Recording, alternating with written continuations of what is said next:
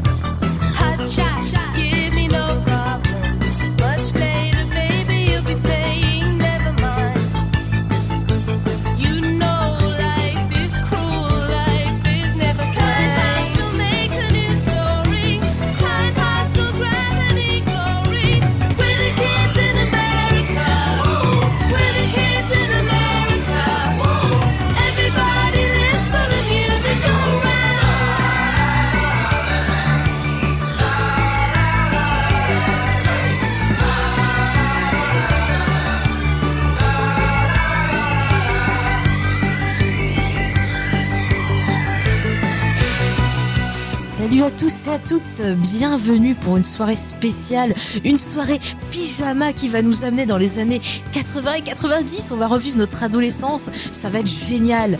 Et pour animer la soirée, j'ai une équipe de choc. Tu veux savoir s'il t'aime en secret? Eh bien, Speds est là, il a apporté son fameux téléphone secret qui répond à toutes les questions. Tu es là, Speds, comment vas-tu? Bien, mais mon téléphone il pose une question, c'est Ah. si j'aime les films d'horreur, c'est normal ou pas? Ah, tu t'es peut-être trompé, fais attention. Ah, Fais oups. attention. T'as pas de copine au moins dans le jardin attaché Non, pas, pas que je sache. Bon, ça va, ça va. Et alors, si vous avez envie de devenir un expert ou une experte dans l'art ancestral de la bataille de Polochon, eh bien, notre maître Miyagi est là. C'est Winston. Tu es prêt à délivrer ton savoir? Oh oui, tout à fait, le wash in, wash out euh, à fond la caisse. Et attention, une soirée pyjama réussie n'est rien sans une équipe de choc qui va vous relooker. Et là, j'ai deux super spécialistes. Pour le maquillage et la coiffure, Sophie va vous faire un teint gothique à souhait parce qu'il y a que ça qui est beau et c'est romantique. Ça va, Sophie? Ça va. Et pour finir, pour euh, vous euh, donner un look imparable avec des couleurs bien flashy et des épaulettes, parce que c'est la classe, c'est notre euh, Christina Cordula à nous. Oui, elle est là pour faire des incroyables transformations. C'est Charlotte. Bonsoir Charlotte. Salut, salut à tous. Et je vois beaucoup de roses et de paillettes sur toi euh, ce soir, Faye. Ah, mais comment as-tu deviné que c'était ce que j'adorais dans la vie? C'est fou. Bah parce que c'est ce que toutes les filles aiment, non? Oui, c'est vrai, c'est vrai, on adore les paillettes, on adore en cracher, on en a partout sur nous, c'est fabuleux. C'est la vie, c'est magnifique, écoutez, j'ai envie de vous dire, c'est beau. Voilà, c'est pour ça qu'on aime Maria Carré, c'est tout. Voilà, tout à C'est comme ça. Mais ces deux voix féminines, faudrait peut-être les présenter un peu.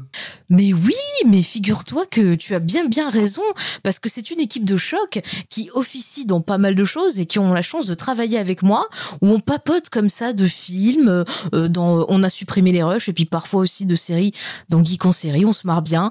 On adore parler de David Lynch, enfin surtout Sophie et moi. C'est notre passion, mais Charlotte, je suis sûre qu'elle aime bien aussi, hein Charlotte Oui, oui, oui, oulala, j'ai... Voilà. Bien sûr, bien sûr. Elle, cette femme ne parle pas du tout sous la menace. Ah, pas du tout. Pas du tout. Ah non, mais on est, on est copines comme Nous, cochons. jamais. Bon, écoutez, j'espère que vous avez la forme, que vous êtes bien installés, hein, vous aussi, chers auditeurs et auditrices, parce que là, vraiment, on a un programme d'enfer. On va vous parler de comédie, de romantisme et d'adolescence avec les fameuses teen rom-com, et on va se spécialiser dans deux superbes décennies. C'est les années 80 et les années 90. Autant vous dire que on va avoir des bonnes chansons, des bonnes crinières, euh, de l'humour aux petits oignons et des ados en chaleur. Si ça c'est pas bien pour commencer l'année, je sais pas quoi vous offrir de plus. Hein. euh. et euh, ben écoutez, pour commencer ça, euh, ben, j'ai envie de vous demander là, toute cette belle équipe, pour vous, qu'est-ce que c'est euh, la définition idéale de la teen rom-com? Comment euh, la, la trouver, la repérer au milieu de cette jungle de films dégoulinants de sucreries et d'amour? Euh, Qui a envie de son sable en premier? Allez-y, foncez. C'est la baston. Donc, je vais y aller, on va, on va aller au feu, là. Donc, Bah oui. la, la teen rom-com ou le teen chick flick, c'est le film de gonzesse par excellence dans tout le dans tous les préjugés qu'on peut avoir. En fait, euh, vraiment, euh, ce genre de truc, théoriquement, si t'es un homme, t'aimes pas. Mais c'est marrant, on est beaucoup d'hommes à kiffer ça quand c'est clair. Je suis sûre que vous êtes plus d'hommes à kiffer que Sophie, ton, ton copain a un petit faible pour ça aussi. Alors que moi, je déteste. Donc le, le teen chic flic, euh, chic flic, en fait, c'est tout simplement bah, des des jeunes euh, demoiselles qui découvrent l'amour au premier regard pour le beau sportif euh, de l'école. C'est dégoulinant de, de, de mais étonnamment ça fonctionne. hein. C'est vrai, c'est vrai. Et vous, les filles, tiens, je vais demander à Charlotte d'abord. Est-ce que toi, c'est un genre que tu, tu affectionnes? Euh, quand je suis très malade, oui. Moi aussi, je les regarde que quand j'ai de la fièvre. C'est fou, ça. Euh, non, mais en vrai, euh, je, je me suis rendu compte là en, en revoyant euh, ces films que c'est vraiment un vortex euh, ce genre. Il y a un nombre de films dans cette catégorie, mais auxquels j'avais échappé et j'avais genre sur Netflix j'avais l'impression que ça n'allait jamais s'arrêter en fait. Et, et j'ai un peu eu la même sensation que devant la liste infinie euh, qui se renouvelle chaque année des téléfilms de Noël, il y en a euh, Ah. des centaines et des centaines et c'est toujours hyper calibré quoi. Mais euh, oui, ça c'est vrai que ça c'est c'est nul, vraiment, c'est rarement bien écrit, mais ça marche. C'est quoi Je vais penser la même chose que toi. Mais pour aller dans ton sens, en fait, lors- euh, lorsqu'on a préparé euh, l'émission, on s'est demandé la question, on s'est posé la question de qu'est-ce que sont de- devenus ce, les films de ce genre. Pour nous, ça s'est arrêté, ouais. Et puis tu découvres sur Netflix et tu fais, mais ça s'arrête quand de scroller C'est c'est un enfer, c'est incroyable. Mais c'est pour ça que c'est un genre aussi qui est très sympa à regarder à Halloween, parce que quand tu vois ça, ça te fait peur. Tu dis, mon Dieu, j'étais aussi bête que ça ado, et donc tu fais des cauchemars et tout, tu revis des épreuves, et ça fait plus peur Ah, qu'un film d'horreur. ah. Ouais, on va en parler de ça. Ah, ouais. franchement, c'est pas glorieux pour les pour les ados. tu peux avoir le mix entre les deux, à savoir le slasher. T'as vu Bah oui, c'est pour ça qu'on les aime tant. Et toi, Winston, est-ce que tu es euh, traumatisé par ce genre-là? Ah non, pas du tout. Moi, j'adore. Moi, je suis, je suis, je, suis- arrivé, je suis arrivé par ça, par euh, le, le, le pendant euh, masculin du truc là, par euh, les American Pie, les stoners, les trucs comme ça. Puis j'ai vite dérivé après sur, euh, sur sur ce style et ça me fait marrer en fait. C'est, je préfère regarder ça à un slasher pourri. Ça me, ça, ça, m'éclate plus en fait. en plus, ça me rappelle le boulot, tu vois. Donc je me tiens un jour. Ah, parce que dans ton boulot, toi aussi, tu fais des relookages de filles sans être moche, mais en fait, il faut juste enlever les lunettes, c'est Ouais, ça, c'est ça. Ouais, tout à fait. Ouais, ouais, tout à fait. Ouais, ça va, ça te prend pas beaucoup de temps. hein, Non, ça mais ça me prend beaucoup de mauvaise musique, c'est surtout ça. Une playlist, de- Ah, bah ça, euh, playlist de rêve. des super compiles. euh. Ah oui, tout à fait. Et ça aussi, tu regardes ces films-là, tu te dis, merde, j'ai écouté ces musiques-là, ça- euh, le coup de vieux que ça met. Ouais, voilà. Je me suis sentie vieille aussi, je voulais le dire. Ah, C'est bizarrement, tellement, euh, euh, surtout Ah les ouais. films qu'on va aborder là aujourd'hui, c'est tellement daté que ouais. Oui, c'est Ouh là là là là. Bah écoutez, je vous propose qu'on qu'on commence par le premier film là, parce que je pense que question euh, datage, ça va y aller pas mal. Hein. On va parler de euh, Fast Time at euh, Richmond Heights. Universal Pictures presents everything you always wanted to do in high school with everyone you always wanted to do it with. Hey, bud, let's party. They're the students of Ridgemont High. Brad Hamilton, the fast food king. I shall serve no fries before their time. It says 100% guaranteed, you moron. Mister, if you don't shut up, I'm gonna kick 100% of your ass. Charles Jefferson, a man with a mission. Oh, gnarly. Linda Barrett, not exactly the girl next door. Awesome. Totally awesome. And Jeff surfs up Spicoli. People on lewd should not drive.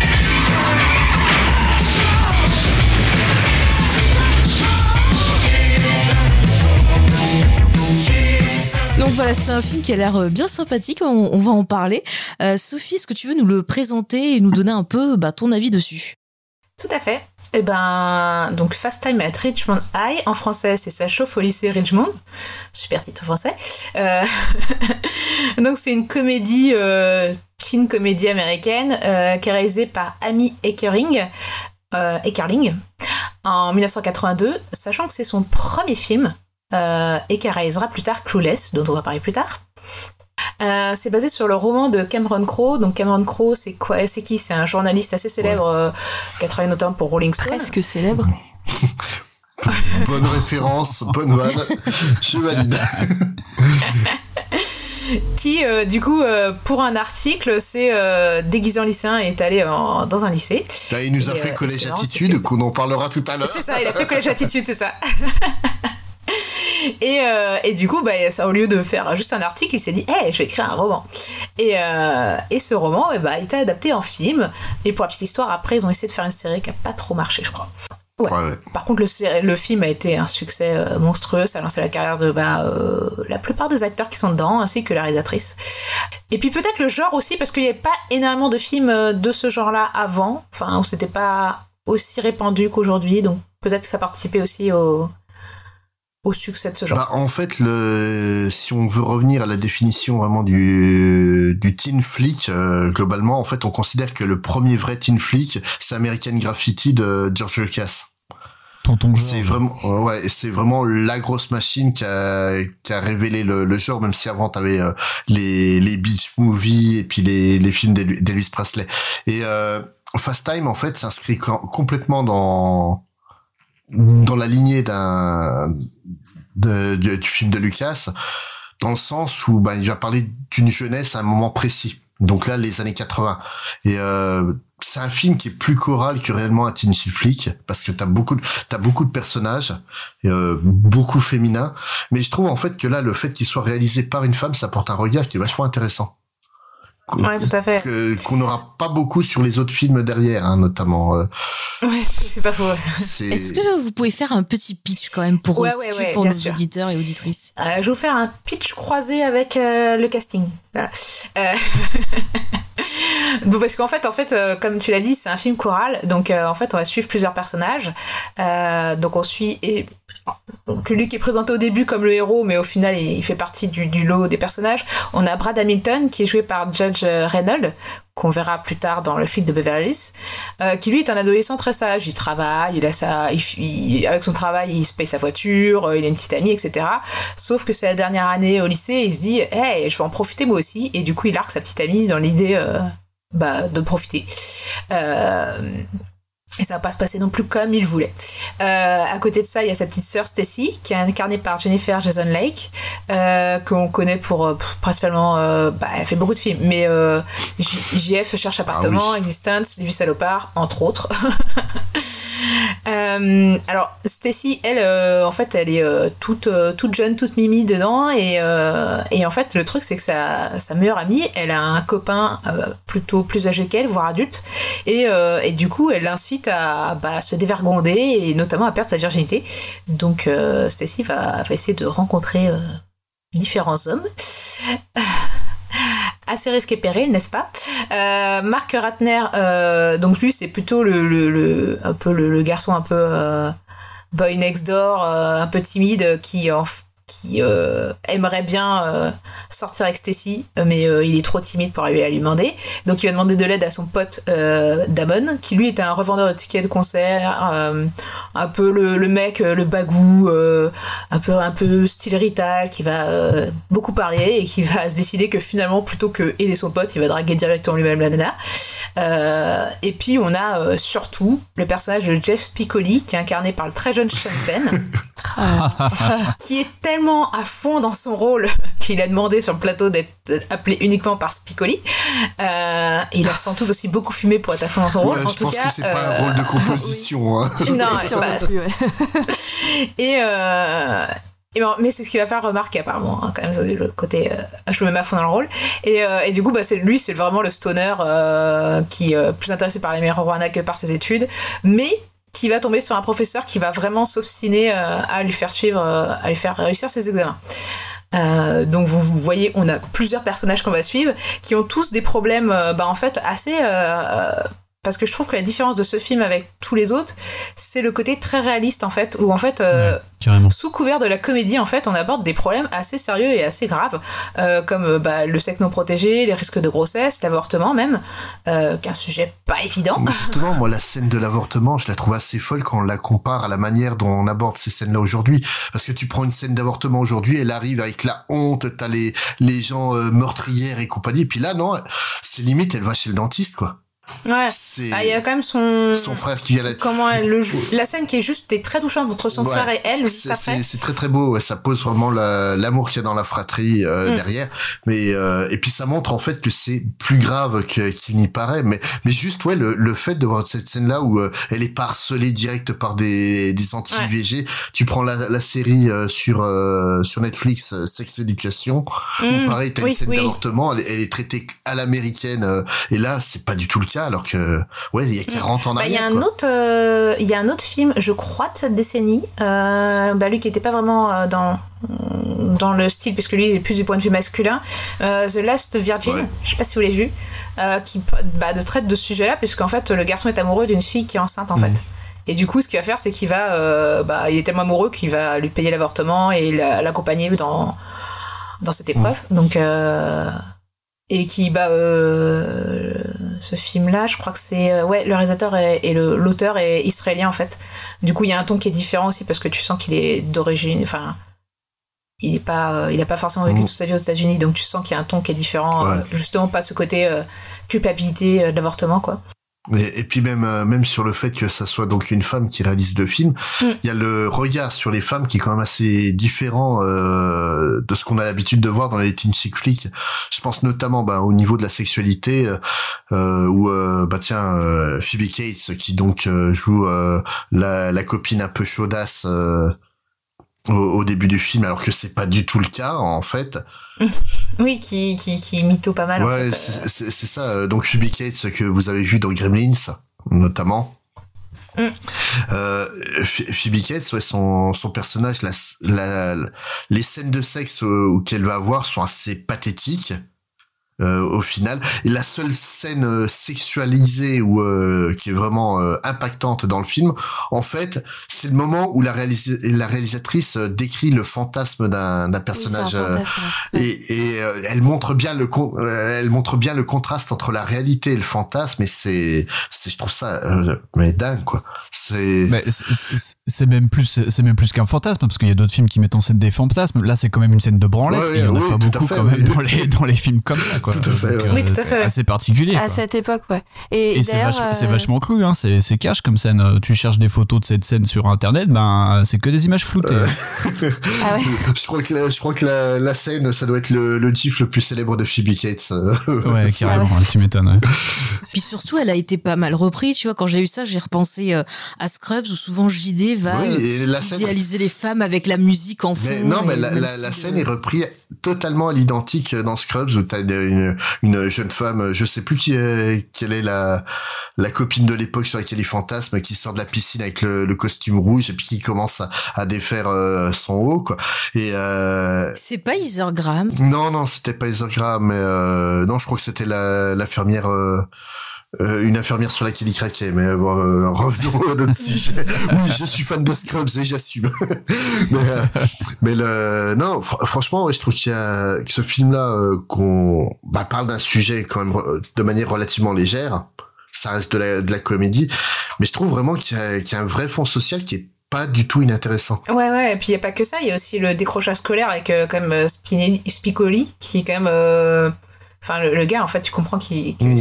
il ne va pas se remuer et qu'en plus, il va. Et il y a son prof qui, qui justement essaie de le remuer, donc il y a, il y a Qui est le meilleur prof du monde. vraiment. Ouais, c'est clair. Euh, Il y a aussi bah, euh, la drogue, Ouais. mine de rien aussi, parce que bon, euh, lui et ses potes, ils fument euh, à l'excès, on va dire. Euh, T'as aussi les relations entre mineurs et adultes. Mhm. euh, qui sont abordées quand même. Euh, Dans problèmes- une scène d'un sordide, mais alors vraiment. Ah ouais. Euh, Ouais. c'est, le début du film d'ailleurs, et euh, j'étais mal à l'aise moi personnellement. euh. je l'ai trouvée affreuse cette scène. Ah bah quand tu réfléchis, fl- euh, quand tu réfléchis bien, euh, c'est une comédie euh, juste parce qu'on marque comédie. Hein, c'est pas le, le film n'est pas drôle. Ouais, hein, ouais. euh, c'est- c'est vraiment. euh, ça, ça- résume bien Ouais. euh, le, le, le, le- le- bah, les, les adolescents de cette, de cette époque-là et même de maintenant, hein, parce que Ah oui, euh, il y a des trucs qui c'est peuvent se encore valable. passer demain euh, dans ton collège. Hein, ça c'est clair et net. Ouais. Mm. Là, toute l'arc sur euh, la, la grossesse, c'est quand même une pub pour le planning familial. Faut, Bah oui, non, mais c'est- faut remettre le truc dans le Ouais, non, mais hein. c'est- c'est c'est c'est pour ça que je trouve dingue euh, qu'il y a, qu'il y a 40 ans en arrière, ils aient proposé un, film vraiment qui ne cu- culpabilise pas l'avortement. Euh, Aujourd'hui, vraiment, euh, bah, c'est pas qu'ils culpabilisent aussi. Euh, Il y a eu euh, le cas du, du film qui est passé sur chez, je sais plus quelle chaîne il y a quelques temps, qui avait scandalisé tout le monde parce que c'était vraiment un, film euh, anti-VG à mort. Mais, même la, sexualité, ça, ça, ça, c'est pas lourd. La sexualité des adolescents est pas abordée comme quelque chose d'hyper grave et, et important, quoi. C'est même presque un passage un peu, euh, un peu obligé. Tu prends ne euh, serait-ce que la scène de la carotte, tu l'aurais fait dans un film des années 90, ça aurait été du slut shaming à mort. Ce qui est pas du tout le cas là, quoi. C'est vrai. Bah, en fait, c'est abordé vraiment de manière, euh, je trouve, réaliste, quoi. C'est-à-dire que les, euh, le dialogue entre la frère et la sœur, justement, je trouve que c'est la scène, l'une des scènes les plus, dou- les plus justes et les plus douces. Ouais. Et qui montre, euh, bah, euh, ouais, la timidité, la pudeur euh, que tu peux avoir à cet âge-là, entre frères et sœurs, etc.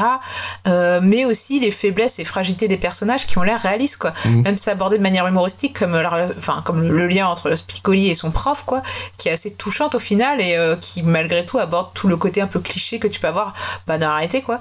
Et puis, euh, et puis aussi la maladresse aussi adolescente, euh, le, le, le côté un peu euh, scène gênante qu'on qu'on vit tous à cette époque-là. Et, euh, et finalement, je trouve que la, la comédie du film, l'aspect comique, euh, c'est un peu finalement comme euh, le regard un peu matinée de nostalgie qu'on peut avoir nous sur nos années euh, de cette époque-là, quoi. Le- parce que finalement, il y a une petite douceur, en fait, je trouve, qui va pas pour autant sacraliser ou, ou au contraire rendre ridicule leurs histoires et leurs problèmes, mais, mais ça matine légèrement de, de douceur, quoi. Ouais. Mais tu vois, c'est c'est marrant, je vous écoute parler, et moi j'ai l'impression de pas avoir vu le même film que vous. C'est-à-dire que moi je me suis mais profondément euh, emmerdée sur ce film. Ah ouais Euh, C'est-à-dire que j'ai l'impression quand on monte juste des petits bouts comme ça, des instantanés euh, de vie d'étudiant, mais il y a trop de persos, et moi j'ai besoin, tu vois, de me connecter à, à des personnages, et au final, ben vu que tu vois que des petits bouts, euh, tu vois, par-ci par-là à la suite, ben à aucun moment je me suis intéressée à ces personnages, à aucun moment je les ai trouvés intéressants et j'ai l'impression qu'au final il y a zéro évolution et qu'il se passe rien dans ce film. Tu prends le cas du perso de, de Sean Penn, euh, ouais son prof il essaie de faire quelque chose mais au final est-ce que ça va faire quelque chose? Non. Et je me suis dit mais tout ça pour Bah, ça, enfin, c'était quoi l'intérêt? pas. Mais Bah, en C'est fait, c'est l'impression que j'ai eu quoi. Moi, c'est pour ça que je trouve ça, c'est pour ça que je trouve ça intéressant. C'est euh, demain, euh, tu vas à la sortie d'un d'un lycée, les mecs qui passent le bac, et qu'est-ce qui s'est passé? Bah rien. Voilà, c'est une année, c'est c'est une année au Ouais, lycée c'est quoi, clair. avec un mec qui Mhm. se défonce, il y a un prof qui essaye de le sauver. Ça a changé quoi dans sa vie? Bah rien. Tu vois, même le, même à la fin où il y a le petit épilogue en disant euh, bah machin, maintenant il travaille dans une supérette, euh, machin, oui, il a tenté de faire de la musique, c'est un gros loser. Bah voilà, c'est ça. En fait, euh, la vie au lycée, c'est bah rien, Ouais. c'est pas Bah intéressant. ouais, mais tu vois, au final, j'ai regardé ça, je me suis dit, ça m'a servi à quoi? J'ai perdu euh, du temps de vie que j'aurais pu mettre dans autre chose, tu vois. Ça m'a, mais ça m'a absolument pas Mmh. intéressé. C'est, c'est, c'est. Mais c'est peut-être le, c'est peut-être le côté choral et justement de pas avoir de, de point d'accroche avec le personnage qui t'a. En fait, Mm. sur le, le concept de la série télé, tu serais peut-être plus facilement euh, adepte euh, du truc que, que là, quoi. Bah, c'est vrai que moi, tu vois, on a. Bon, c'est peut-être parce qu'on a enregistré euh, sur Gilmore Girl euh, il y a deux jours, mais.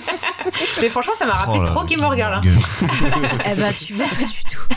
J'ai plus pensé sur un le autre côté, film euh, le côté petit village avec tout un tas de personnages hauts en couleur, mais qui finalement ont une teinte hyper réaliste, quoi. Où tu te dis, euh, au final, euh, Je bah, c'est des vrais personnages, quoi. Enfin, je trouve pas que c'est réaliste parce que c'est pas des choses que, bah, perso, tu vois, à l'adolescence, je, je l'ai vécu, j'étais plus, tu vois, en mode Daria, pour donner un exemple. Donc, c'est vrai que ce genre de truc-là, c'est, Ouais, mais je regarde ça, je me dis, mais qu'est-ce si tu réfléchis bien dans ton bahut, t'as forcément une meuf qui est tombée enceinte. Ouais. T'as as forcément, Euh, t'as forcément eu. alors, je l'ai gros- pas su. Voilà, moi, moi, j'étais en, en cinquième, une fille de ma classe est, est, est tombée enceinte. Euh, Ouais, mais enfin, Le c'est- drame. attends, le 71 bébé Ouais, aussi. voilà, hein, c'est ça.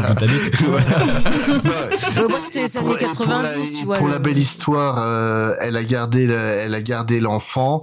Son copain de l'époque et aujourd'hui son mari, ils ont trois autres enfants derrière. Voilà, si, si. En cinquième En Si ça cinquième, c'est bien ouais. fini, Ouais. tant mieux. Ah, tant le courage, quoi. Mais euh, ouais, voilà, pour une belle histoire comme ça, t'en as, t'en as des millions qui sont des, des désastres euh, total. Euh, les drogués de, de service, j'en ai connu plein, que ça soit au collège ou au lycée. Euh, en fait, tout ce que j'ai vu dans dans ce film-là, c'est une, bah en fait, j'ai vu ça réellement, quoi. C'est, et je pense que encore les jeunes euh, bah, que tu dois voir euh, au, au collège euh, Winston aujourd'hui, Ouais. le même genre de truc. Le contexte a changé, mais les histoires restent les mêmes, quoi. Oui, bien sûr, c'est tout Mais à fait ça. Ouais, on est C'est c'est une particularité de- du film euh, qui se retrouve un peu euh, dans certains euh, aspects du, du teen movie après. C'est que c'est plus un, un regard euh, sociologique en fait Mm. euh, qu'une vraie comédie effectivement. Et il n'y a pas par exemple les passages obligés qu'on va retrouver après comme euh, par exemple le film qui se termine par le bal de fin d'année. Euh, c'est pas c'est pas un enjeu quoi. Oui, d'ailleurs, il n'y a même pas. euh, même pas de scène de balle. Si, si, il y a une scène de balle. euh, Justement, Spicoli peut pas y aller, ouais. qui, euh, ouais. Ouais, c'est en fait, de- Ce qui est quand même intéressant, tu vois, même si j'ai pas trop aimé euh, ce film-là, euh, c'est que effectivement, ça va, euh, ça explore des thèmes, ça explore, euh, voilà, comme vous dites, des trucs sociaux, psychologiques et tout. Et je trouve que c'est pas mal de, de, de positionner ça dessus pour pouvoir après le recomparer avec les films des années 90, où vraiment, je trouve que ça va beaucoup moins loin que ce qui se faisait dans les années 80. Ah bah c'est lycée. Et, mais, Mm. mais en fait, c'est quelle année Fast Time à Richmond High? 82. 82. Oui, et en fait, justement, le film suivant, euh, on fait la transition directement, non? Bah oui, bah Ah, tiens, j'avais des petites qui- anecdotes, mais. euh, Ah bah vas-y, alors film. fini, et puis après, Space, tu enchaînes. Ça marche. Alors, euh, bah, Nicolas Cage, il tient un tout petit rôle. Voilà. Oui, je l'ai vu. Si, si, Eh ça- oui, tout petit. Le meilleur moment du film. Il ne parle, dit pas un mot, mais il est là. Mais tout passe avec le regard. C'est magnifique. Euh, Il y a Michel Pfeiffer, Carrie Fisher, Elizabeth Shue, Alice Sheddy, Ralph Macchio et Matthew Broderick qui avaient auditionné pour le film et qui n'ont pas été retenus. Euh, Jodie Foster a été pressentie pour jouer euh, Stacy, mais finalement pas retenue non plus. Euh, la réalisation a d'abord été proposée à David Lynch, qui en fait aimait le, le, le scénario, mais euh, se se disait que c'était pas trop son univers. Euh, Oh, voilà. trop voulu. Ouais, mais d'un côté, le pro, euh, je- euh, David Lynch, j'aime beaucoup comme réalisateur, pas tous ses films. Mais là, le, le fait que ça soit vraiment le regard d'une femme, je trouve que ça apporte vraiment que- quelque chose au film. Ah ouais, carrément. C'est ne serait-ce que pour l'absence de male gaze euh, euh, total euh, qu'il y a sur les personnages féminins. Je trouve que Mm. les autres films sont un peu un peu moins corrects, on va dire, de ce niveau-là. c'est sûr. Et puis, euh, bah, le centre commercial, en fait, où se passe une bonne partie de l'action, euh, c'est un ajout euh, de la réalisatrice. C'était pas présent dans le script. Euh, en fait, euh, sans doute parce que le script a été peut-être écrit un peu avant euh, l'explosion des centres commerciaux aux États-Unis et que euh, pour réalisatrice, il fallait absolument qu'il y ait ça dans le film. Et puis, bah, ils ont voulu faire une suite, pas vraiment assumée, enfin, dans le sens où c'était pas officiel, qui s'appelait euh, The Wildlife, euh, donc sur des adolescents après lycée, avec Eric Schultz, Chris Penn, euh, Rick Moriani et Léa Thompson. Euh, mais le film n'est pas sorti, n'a pas eu un gros succès et n'est pas eu euh, de sortie sur support physique, DVD, etc. à cause de droits euh, de musique. euh, Coupe d'ab. C'est dommage. Oh, Ouais, il y a plein de films super en fait qui sortent pas à cause de ça, c'est un peu con. Je sais pas comment ils se débrouillent les producteurs, mais euh, faites gaffe Ah, aux droits de musique quand, quand vous faites votre Voilà. film. Sinon, il faut les changer, tu vois. Genre, par exemple, bah, tiens, euh, comparaison avec Scrubs, il y a carrément des, des, des épisodes, ils ont dû changer la musique. Ouais. Parce qu'ils avaient pas les droits, tu vois. Donc, euh, si vous avez les DVD, gardez-les précisément, c'est collector. Euh, on va passer sur un autre film. Ah, Alors, attends, juste un truc. Oui, vas-y. Euh, on, on a dit que Nicolas Cage avait un petit rôle. Il y a aussi Anthony, Ew- et Anthony Edwards, Mark Green, Ouais. Oui, oui, qui, Ah joue ouais un pote de. Spicoli. Un ouais, ouais, stoner aussi, ouais. Ah merde, fait j'ai pas l'un des deux reconnu. Bah, il a des cheveux, donc c'est bizarre de. Ah, bah, ça doit être pour ça, alors, ça change. tout. C'est avant qu'il rentre dans l'Air Force euh, pour. euh, c'est ça. Oh, j'ai avant qu'on l'appelle pendant Goose. les vacances de Noël, Ouais. Top Gun. Quel grand Oh. film. Ça parle d'amour, ça aussi. Une religion. ouais. Ah, quel enfer. un vrai film de bonhomme, ça. Film sur le volleyball. voilà. Allez, on passe à la suite maintenant? Oui. Vous avez encore des choses à dire? Non, non, on peut bon? passer. Bon, alors Space, mets-nous ta plus belle robe rose pour nous parler de Pretty in Pink avec d'abord un petit bout euh, de bande-annonce. I love this woman. I love this woman and I have to tell her. And if she laughs, she laughs. It makes it easier, easier to bear. Feel any better if I asked you to the prom? His name's Blaine. He's so beautiful. Blaine? Oh, that, that, that's a major appliance. That's not a name. You won't regret it, no, no. Some girls, they don't forget it. Does he have strong lips? Strong lips.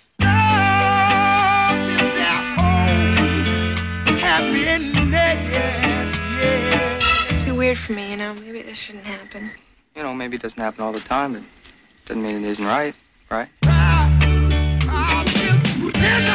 This is not the time to get serious over some Nimrod. He's gonna use you and then throw you away. You're ashamed to be seen with No, me. I am You're not. ashamed to go out with me. You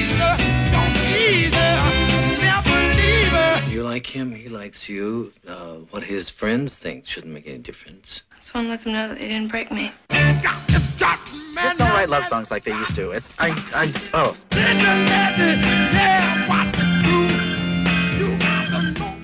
Et c'est parti, Space, dis-nous tout.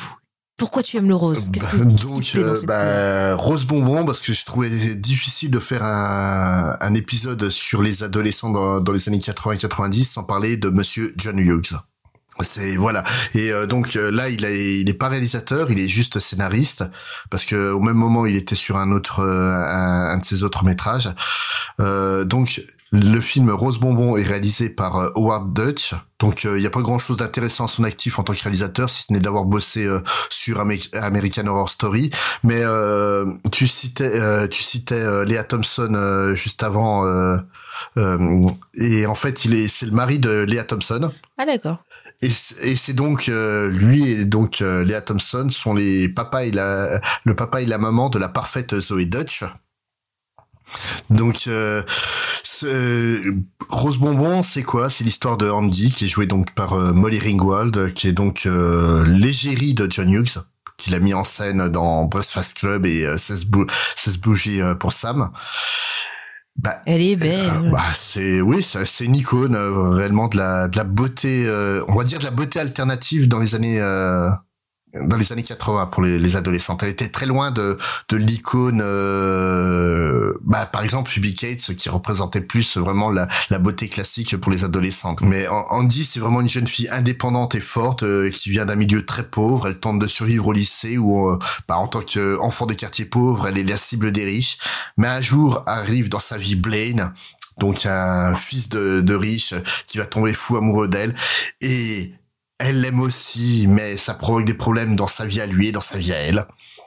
Donc, donc au, au casting, on a euh, donc euh, pour le rôle de, de Blaine, on a Andrew McCarthy qui a donc joué euh, dans la comédie culte aux États-Unis euh, et beaucoup moins chez nous, pourtant qui est très drôle, Weekend euh, chez Bernie. Euh, Year of the Gun aussi, qui est un excellent film. En antagoniste, on a donc James Spader, donc Wall Street, Sex, mensonges, Oh, et la vidéo et Stargate. The Office aussi. Ah, j'adore son rôle dedans. Je me rappelle pas qui jouait dedans. d'ailleurs. Ah bah, Robert California, je ne dis que ça, regardez. Euh, et on trouve donc dans le rôle euh, du meilleur ami euh, forceur malsain creepy euh, de, de Kid. tu m'étonnes. Donc euh, qui est donc joué par John Cryer euh, qui qu'on a vu dans Mon oncle Charlie dans Hot Shots où il jouait le rôle où il jouait euh, fausse couche. Ouais. Euh, dans Superman 4, le meilleur, euh, Oh putain. et dans la série Supergirl où il joue Lex Luthor. Voilà, et en fait dans Superman 4, il jouait le neveu de Lex Luthor. Comme quoi, Bah voilà, il est monté en grade. Voilà, il est venu sur tonton. Mais euh, Bon, après, il en fait des caisses, oh, Lex Luthor. le, le truc, pourquoi ce film-là? Parce que ce film-là, euh, je, le- je le trouve assez symptomatique en fait de l'écriture de John Hughes. C'est euh, vraiment, il, y a une schizophrénie en fait chez John Hughes qui est de proposer des des adolescents très très bien écrits. Mais il y a tout le temps un truc qui qui colle pas. Et là, euh, je trouve que c'est flagrant dans le film. Et je pense que la date y est pour beaucoup parce que le film date de 86 et si euh, Fast Time euh, Richmond High arrive à être aussi différent de Rose Bonbon, parce que là c'est un peu plus coincé, un peu plus lissé, c'est parce qu'il est passé un président qui s'appelle Reagan entre les deux. Et vraiment, en fait, euh, Rose Bonbon et l'écriture, notamment du personnage de Andy, parce que donc Andy est donc la, la belle indépendante qui euh, qui est même pauvre, elle fabrique ses, ses vêtements elle-même pour montrer euh, en fait qu'elle a du talent et compagnie. Elle, sa véritable envie, c'est de tomber dans le conformisme le plus total, alors qu'elle est totalement non conventionnelle, quoi. Mm. C'est euh, Molly Ringwald, je la trouve absolument euh, parfaite dans le rôle. De toute façon, Mo- Molly Ringwald, je la trouve euh, parfaite. Il y, a pas d'autre mot à dire. C'est, c'est vraiment, elle incarne parfaitement ce personnage dans toute la dichotomie, quoi. Et il y a toute la galerie de personnages autour d'elle que je trouve extraordinaire. Autant le- les personnages autour de Blaine euh, bah, sont tous des connards finis. Hein, euh. Il y en a pas grand, euh, il y a pas grand chose à sauver. hein. Les deux pétasses qui arrêtent pas lui pourrir la vie. euh, Il y a, il y a rien pour euh, vraiment les les sauver. Mais la, mais Annie Potts euh, qui joue la copine de, Oh, Annie Potts. euh, elle est géniale. Elle est parfaite dans ce film-là, quoi. C'est celle qui fait celle qui tient le magasin de disques, c'est ça? Voilà, tout à fait, ouais. La, Ouais, la, Ouais, la punk fait, ouais. Barjo, elle, est- elle, elle est, et, et c'est ça qui est, qui est, qui est marrant, c'est que le personnage de, de Annie Potts, t'aurais pu le, le voir dans, dans Fast Time at Redmond High, sans que ça te choque. Et là, en fait, elle détonne complètement parce que elle est tout ce que, re- tout l'inverse de ce que prône le film. Le retour à la con- au conventionnel, quoi. Et euh, c'est un film que je trouve extrêmement intéressant, qui est plutôt bien réalisé, plutôt beau. Je peux juste euh, te Oui, dire un truc, c'est que en fait la, la j'avais vu, j'ai regardé les bonus en fait euh, du film et euh, en fait il racontait dedans que la fin enfin la fin prévue du film c'était pas ça à l'origine. Euh, à l'origine elle devait se mettre avec euh, Ducky et du coup bah rester dans ce côté euh, enfin un peu fuck les conventions, euh, fuck euh, l'ascension sociale et et en fait bah c'est apparemment il y a eu plus d'alchimie entre les acteurs de entre Molly et Andrew que entre Molly et John. Et du coup, ils sont partis sur. bah, elle finit avec le gars riche. Mais euh, du coup, bah, ça change aussi. euh, Ouais, et, la moralité et- non, change et- du coup et aussi. surtout, euh, et surtout, enfin, euh, la- la- ce que tu retiens du Et film. quoi, surtout. Hughes, en fait, avec euh, tout le respect que j'ai pour lui, Hughes, en fait, était un marketeur avant d'être quoi que ce- euh, avant d'être un réalisateur et un et, et, et un scénariste.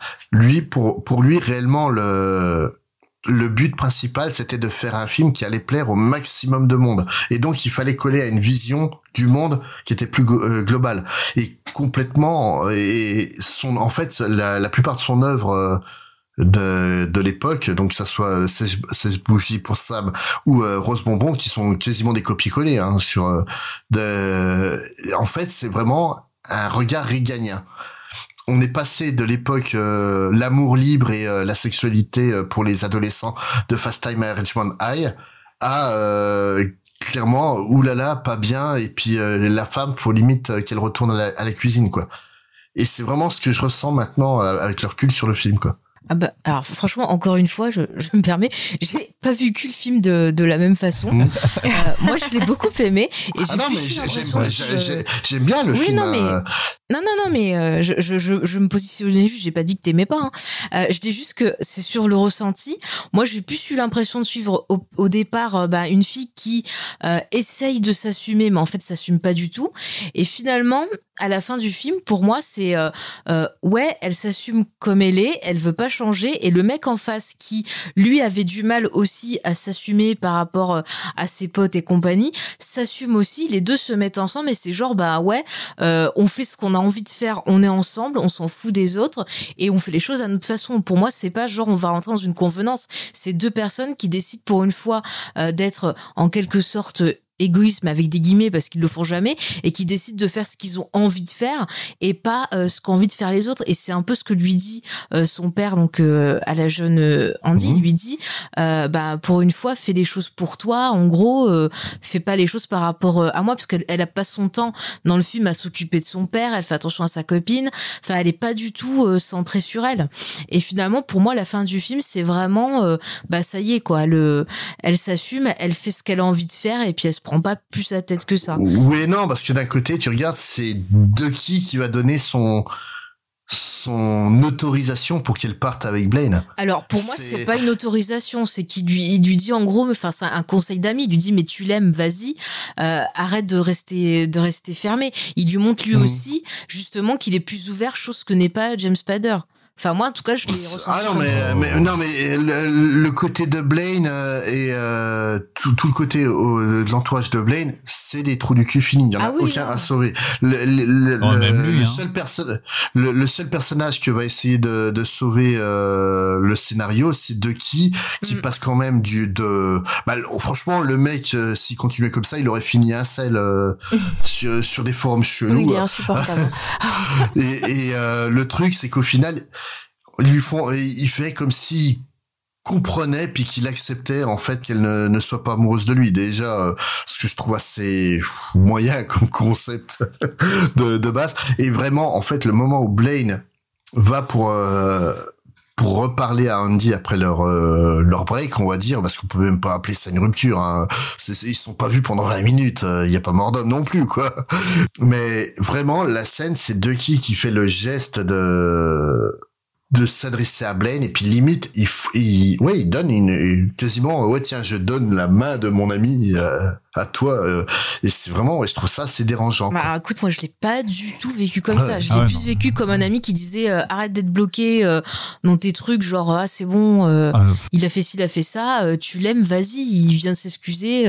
moi je l'ai plus Ah, vécu comme ça. Winston, non, non, c'est- un aveu, c'est c'est c'est un mec, il est dans une friend zone et à la fin du film, il lâche en disant euh, bon, de toute façon, ça mènera à rien. Je, je m'avoue vaincu. En gros, il dit au mec, vas-y, prends-la. De toute façon, euh, euh, même si je continue à la harceler, ça changera rien pour elle, quoi. Donc euh, c'est c'est euh, c'est c'est euh, chaud ce film. ouais, j'aime pas c'est- du tout. hein. Moi, j'aime pas ce film du tout, quoi. Donc, Moi j'ai envie de dire, enfin le truc j'ai pas vu forcément le, le spectre réganien euh, dans le sens où j'ai pas vu un message dans ce sens-là, mais par contre les personnages masculins sont tous très problématiques oui. je trouve. Euh, mais tous en fait, c'est-à-dire que à part le père de Andy, ouais, qui est problématique qui est- aussi, hein, quand même. hein. bah après c'est euh, le père non parce qu'il essaye de d'aider sa fille etc. Après tu sens qu'il est euh, il a du mal à gérer etc. Ouais, bah ouais, très ouais, il est, cliché, c'est, c'est quand même, un- c'est quand même un mec alcoolique qui arrive pas à tenir un boulot depuis deux jours, quoi. Donc euh, c'est euh, C'est dans pas les non mais je veux dire c'est qu'il est chaud, pas quoi. problématique vis-à-vis de sa fille, vis-à-vis Ah. des femmes. Ah oui, oui, ah oui. Tous ouais, les autres ouais, sont un peu vrai. problématiques. elle, croise pas un seul mec qui a un comportement normal à part Blaine. Ouais, mais, mais, mais, mais justement, même le père est, probléma- est, est problématique parce qu'il fout une charge mentale de dingue sur la gamine, quoi. C'est c'est, c'est une gosse, hein, faut pas l'oublier. euh, C'est Mm. là, tu, tu regardes récemment, je regardais euh, le film Angel euh, qui date des années euh, 80. Donc qui est quand même une euh, une lycéenne qui est très bonne élève le jour et prostituée la nuit. Ah ouais, ouais, ouais. ouais. Euh, parce que ça, parce qu'elle a été abandonnée par ses parents et que le seul moyen de survie qu'elle a, c'est de, de faire le trottoir euh, depuis l'âge de 12 ans. Et euh, vraiment, honnêtement, là, le film sombre pas euh, dans des dérives au- aussi loin, mais la charge mentale qui est mise sur Andy par son père est absolument saisissante, quoi. Mais les, les personnages masculins chez, chez John Hughes, je trouve euh, qu'ils sont souvent euh, problématiques. hein. C'est, on a beau aimer les films, euh, c'est tendu. Hein. Et encore, on n'a pas pris le pire. hein. Le pire pour moi, c'est vraiment euh, les 16 bougies pour Sam où il y a vraiment des scènes. ça, je suis euh, d'accord waouh. avec. C'est pour ça que je l'ai, je l'ai pas pris parce que là, il est creep- il est réellement mais creepy quoi. Tous les mecs sont là vraiment que pour le le, le cul de de Molly Ringwald. Euh, Bon, on va parler crûment. Tandis que là, vraiment, on te parle plus d'amour. Il y, a, il y a déjà plus plus de subtilité. Ou vraiment euh, le le but de de 16 bougies pour Sam, c'est bah de la pécho euh, dès ses 16 ans quoi. Ça devient creepy là.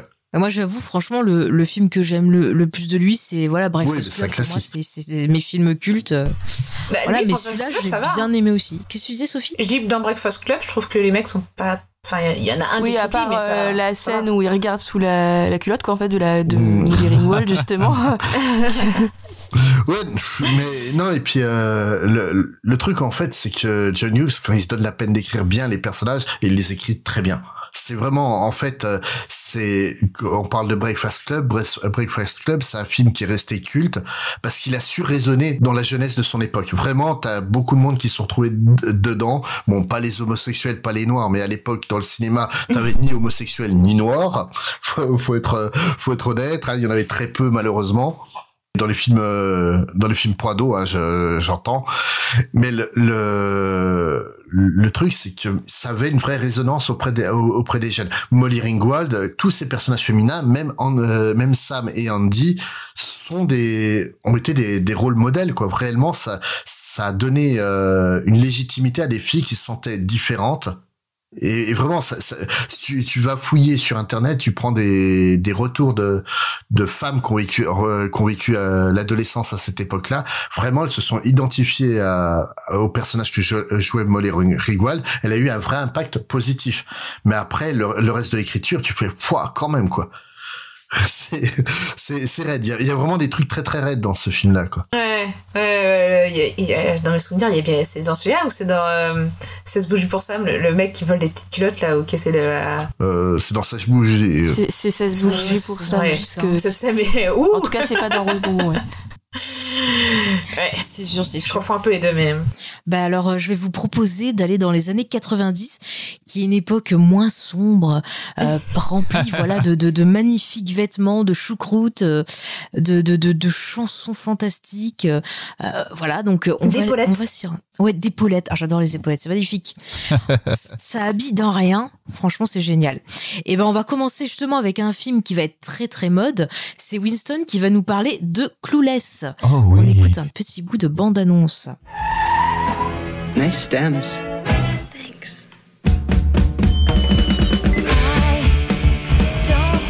What the hell is that? A dress. Says who? Calvin Klein. What are you doing? Yo, you getting on the freeway? Get out of this!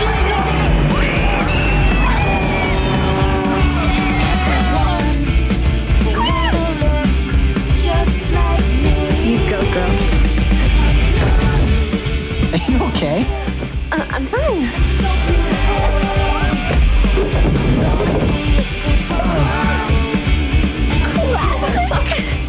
Whatever. Did I miss something? Is Big Hair back? Plastic surgeon doesn't want me doing any activity where balls fly at my nose. Well, there goes your social life. I'm gonna be a supermodel. Voilà, donc je t'écoute. Parle-nous de Clueless et de cette magnifique euh, machine que possède notre héroïne qui lui permet de choisir ses vêtements. Ah, c'est magnifique. ça hein, d'ailleurs. Ah, Euh, meilleur moment du ah, film. meilleur moment du film, eh ben, c'est l'histoire de, de Cher Horowitz euh, qui, euh, qui donc qui est une valley girl hein, qui habite à Beverly Hills. On est dans les années 90. On est sous Clinton, donc euh, voilà pour euh, le contexte, le, le positionnement politique, le contexte politique, et euh, on est dans l'inverse de Fast Time Richmond High. Pourtant, c'est par la même personne, c'est réalisé par Amelia Curling. Et, et là, on est vraiment dans euh, le- la, la version cartoonesque de, de ce qu'on pourra voir par la suite. Donc, c'est euh, ce qu'il faut rappeler, c'est que c'est en fait une adaptation très libre de Jane Austen, de Emma, de Jane Austen. Et en gros, ça raconte, bah, comme dans Emma, euh, l'histoire d'une entremetteuse. C'est une, une fille riche, de bonne famille, qui va essayer de faire le bien autour d'elle et en fait qui va mettre plus euh, le boxon au final euh, dans, dans, dans son groupe d'amis. Euh, voilà. Tout ça pour essayer de pécho son demi-frère. Tout ça pour essayer de peso son demi-frère. Eh oui, tout à fait. Bon, c'est pas son demi-frère. Et qui n'est pas son demi-frère. Ouais, C'est- c'est- pas son demi-frère, c'est son ex-frère c'est ouais l'ancien c'est le fils de l'ex-femme de son père voilà Mais Oh, c'est une relation très très proche quand même. Hein, de... Enfin, franchement, c'est une relation de frère et sœur quand même. C'est- très ok, ils, ils éviteront les enfants euh, ayant des tares génétiques, mais euh, Voilà. Je dirais frère et sœur un peu comme Georgie, tu vois. tu sais. et donc d'ailleurs c'est ce bon Paul Rudd hein, qui fait le, le demi-frère pas frère de d'Alicia Silverstone dans le film Ouais. Ah, il y a un sacré casting en plus. ah oui ben oui, oui, ça on est vraiment dans le je me souviens plus euh, des noms parce que moi j'ai une très mauvaise mémoire des noms mais euh, il y a quand même des gens qu'on verra euh, au cinéma et qu'on verra dans Scrubs Il y a Et Brittany Murphy. ouais et oui Eh oui. Ouais, Brittany Murphy dans l'un de ses premiers rôles euh. Bah, D'ailleurs, il était revenu dans la série de télé Clueless, il me semble Oui, aussi. Oui. Et il y avait deux actrices, non Sinon qui- Oui, qui il y avait deux actrices. Euh, Bah, le- il y avait Dion, donc qui jouait la meilleure amie de, de Cher, et la la la, la simili méchante du film aussi, euh, qui euh, qui revient dans la série télé. Mm. Et puis le prof, euh, Ah, de Princesse. et elle aime bien les profs, hein, Amy Ah, Curling aussi. hein. Ouais. Mais, mais là, on s'attaque quand même à un film qui est, qui est vraiment une œuvre culte. euh, Bah, c'est un ouais. pinacle des années 90, hein, quand même. C'est la tenue est iconique, la tenue du film, la, le tartan jaune que porte Alicia Silverstone au début du film.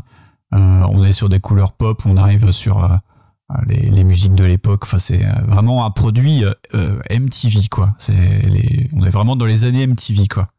D'ailleurs, il regarde MTV, euh, il regarde The Real World. C'est l'un des premiers films de la soirée euh, qui va parler euh, du phénomène Real World aux États-Unis. euh. C'est le film qui a révélé euh, Radiohead.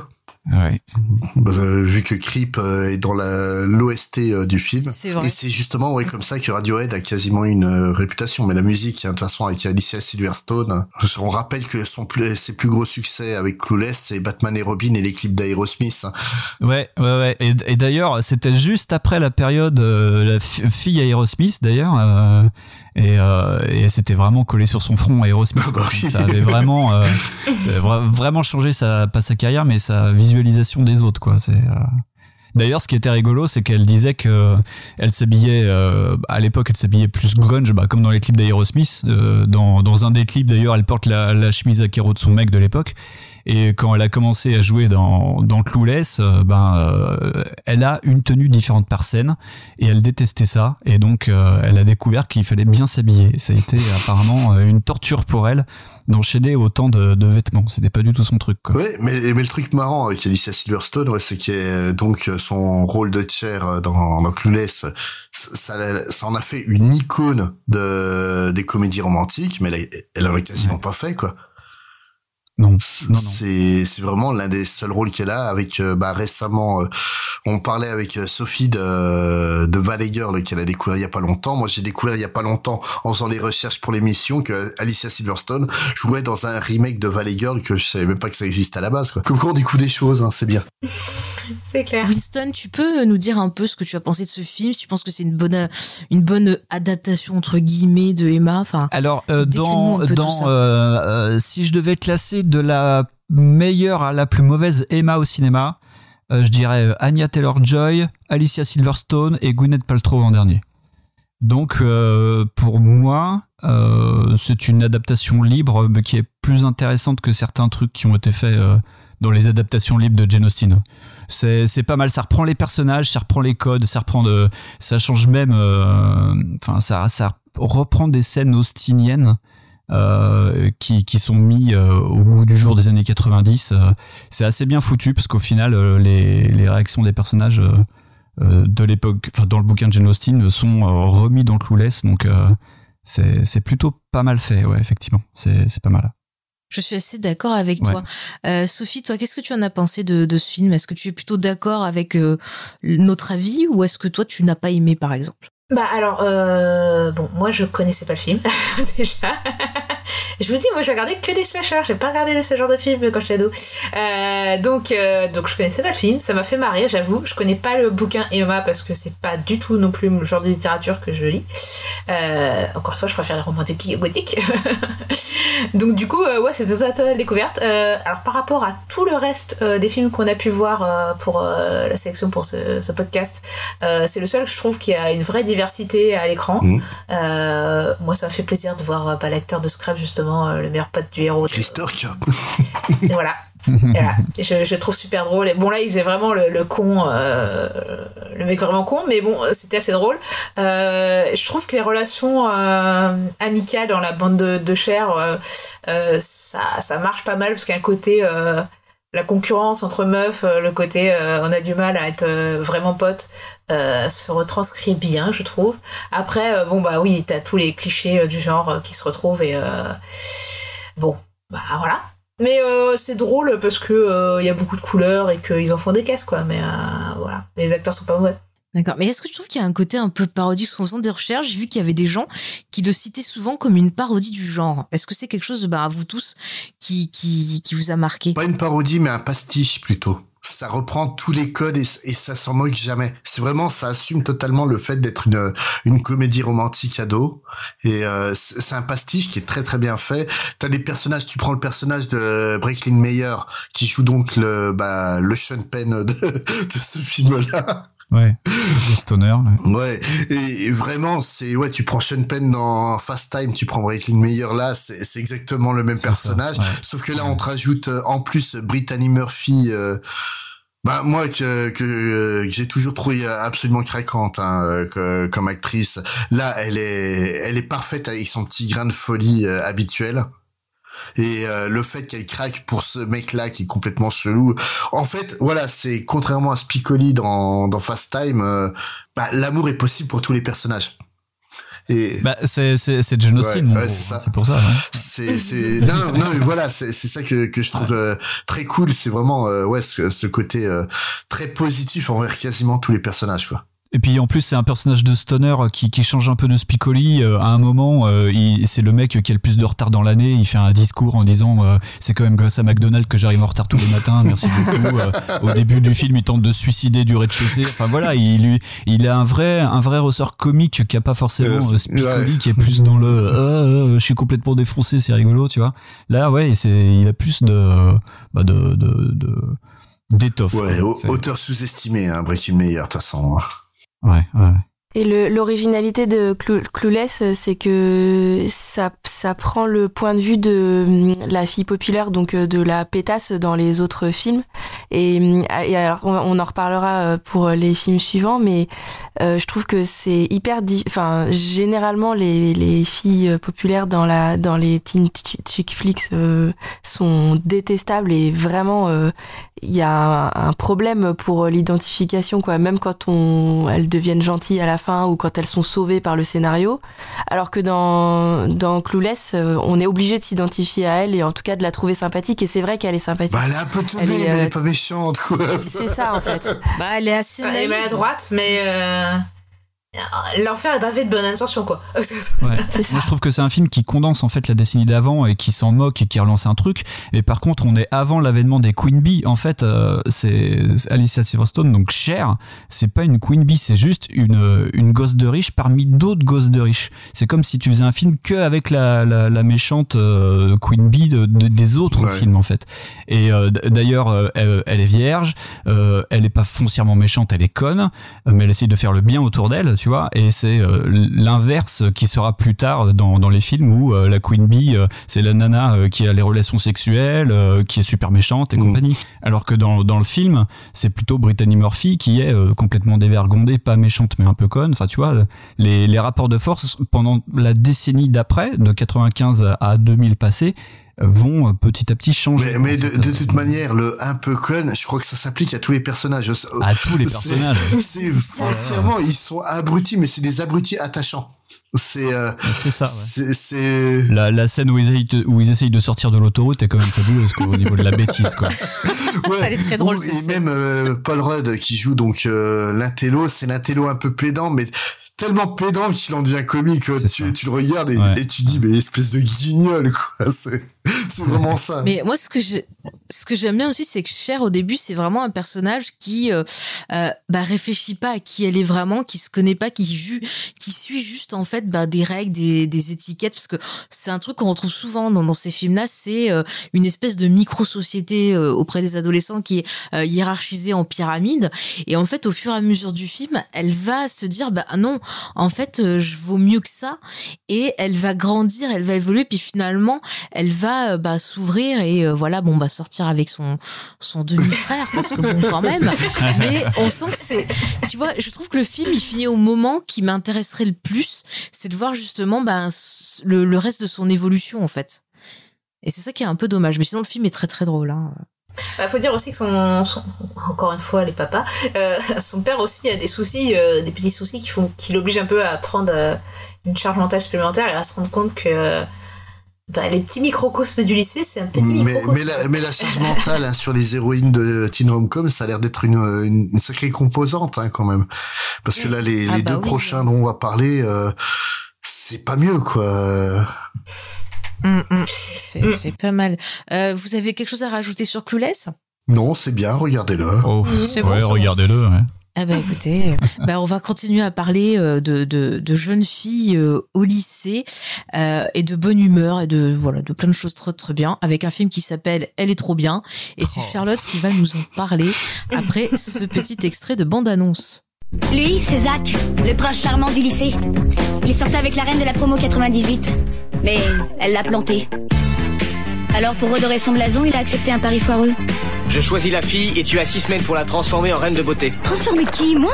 Je me demandais si ça te plairait de me ridiculiser devant tous mes potes. Alors, c'est qui la remplaçante? Elle m'a franchement jeté. Je l'adore, cette fille. Mais il ne pourra plus m'oublier. Cette fois, je te jure que t'as aucune chance.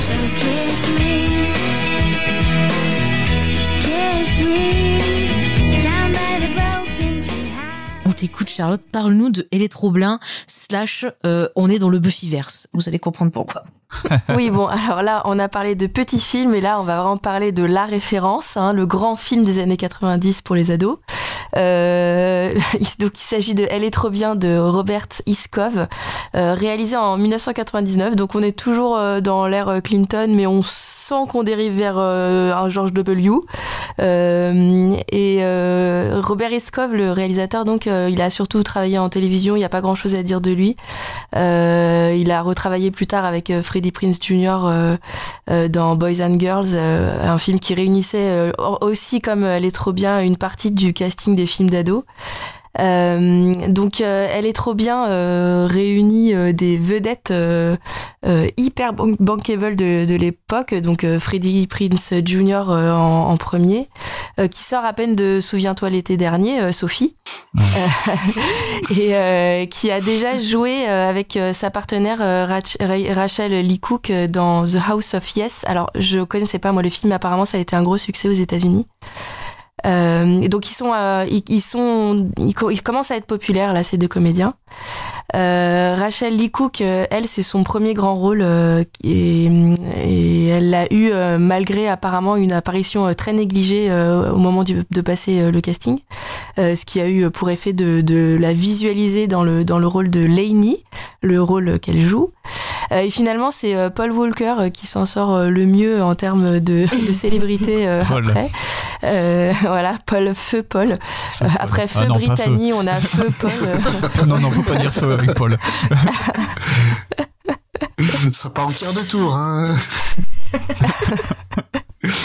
qui joue euh, le copain connard euh, du héros donc euh, et qui deux ans après fera le commencera la série des Fast and Furious. Ah, il va rentrer dans la famille. Euh, voilà. Et puis on retrouve aussi Matthew Lillard qui était lui hyper hyper populaire parce qu'il était il sortait des deux premiers volets de Scream et qui euh, donc euh, joue dans un des multiples films qu'il partage avec son copain euh, Freddie Prinze Jr. Euh, il le retrouvera pour Scooby-Doo par exemple. Ah ouais. Euh, et euh, il y a quand même euh, un casting euh, quand même assez lourd parce qu'on a aussi euh, Anna Paquin qui joue, euh, qui a sans doute la filmo la plus courte du casting, mais euh, qui euh, a la filmo la plus prestigieuse puisqu'elle a déjà tourné avec Jane Campion pour qui, avec pour qui euh, elle a reçu un Oscar là dans la leçon de piano, euh, pour Zeffirelli et pour Spielberg. Euh, voilà, on a Kevin Pollack euh, qui euh, est un comédien euh, qui entre autres euh, joue dans L'étoffe des héros si je me trompe pas. Euh, et puis euh, Kieran Culkin, euh, Cléa Duval et Usher. Euh, euh, voilà, voilà.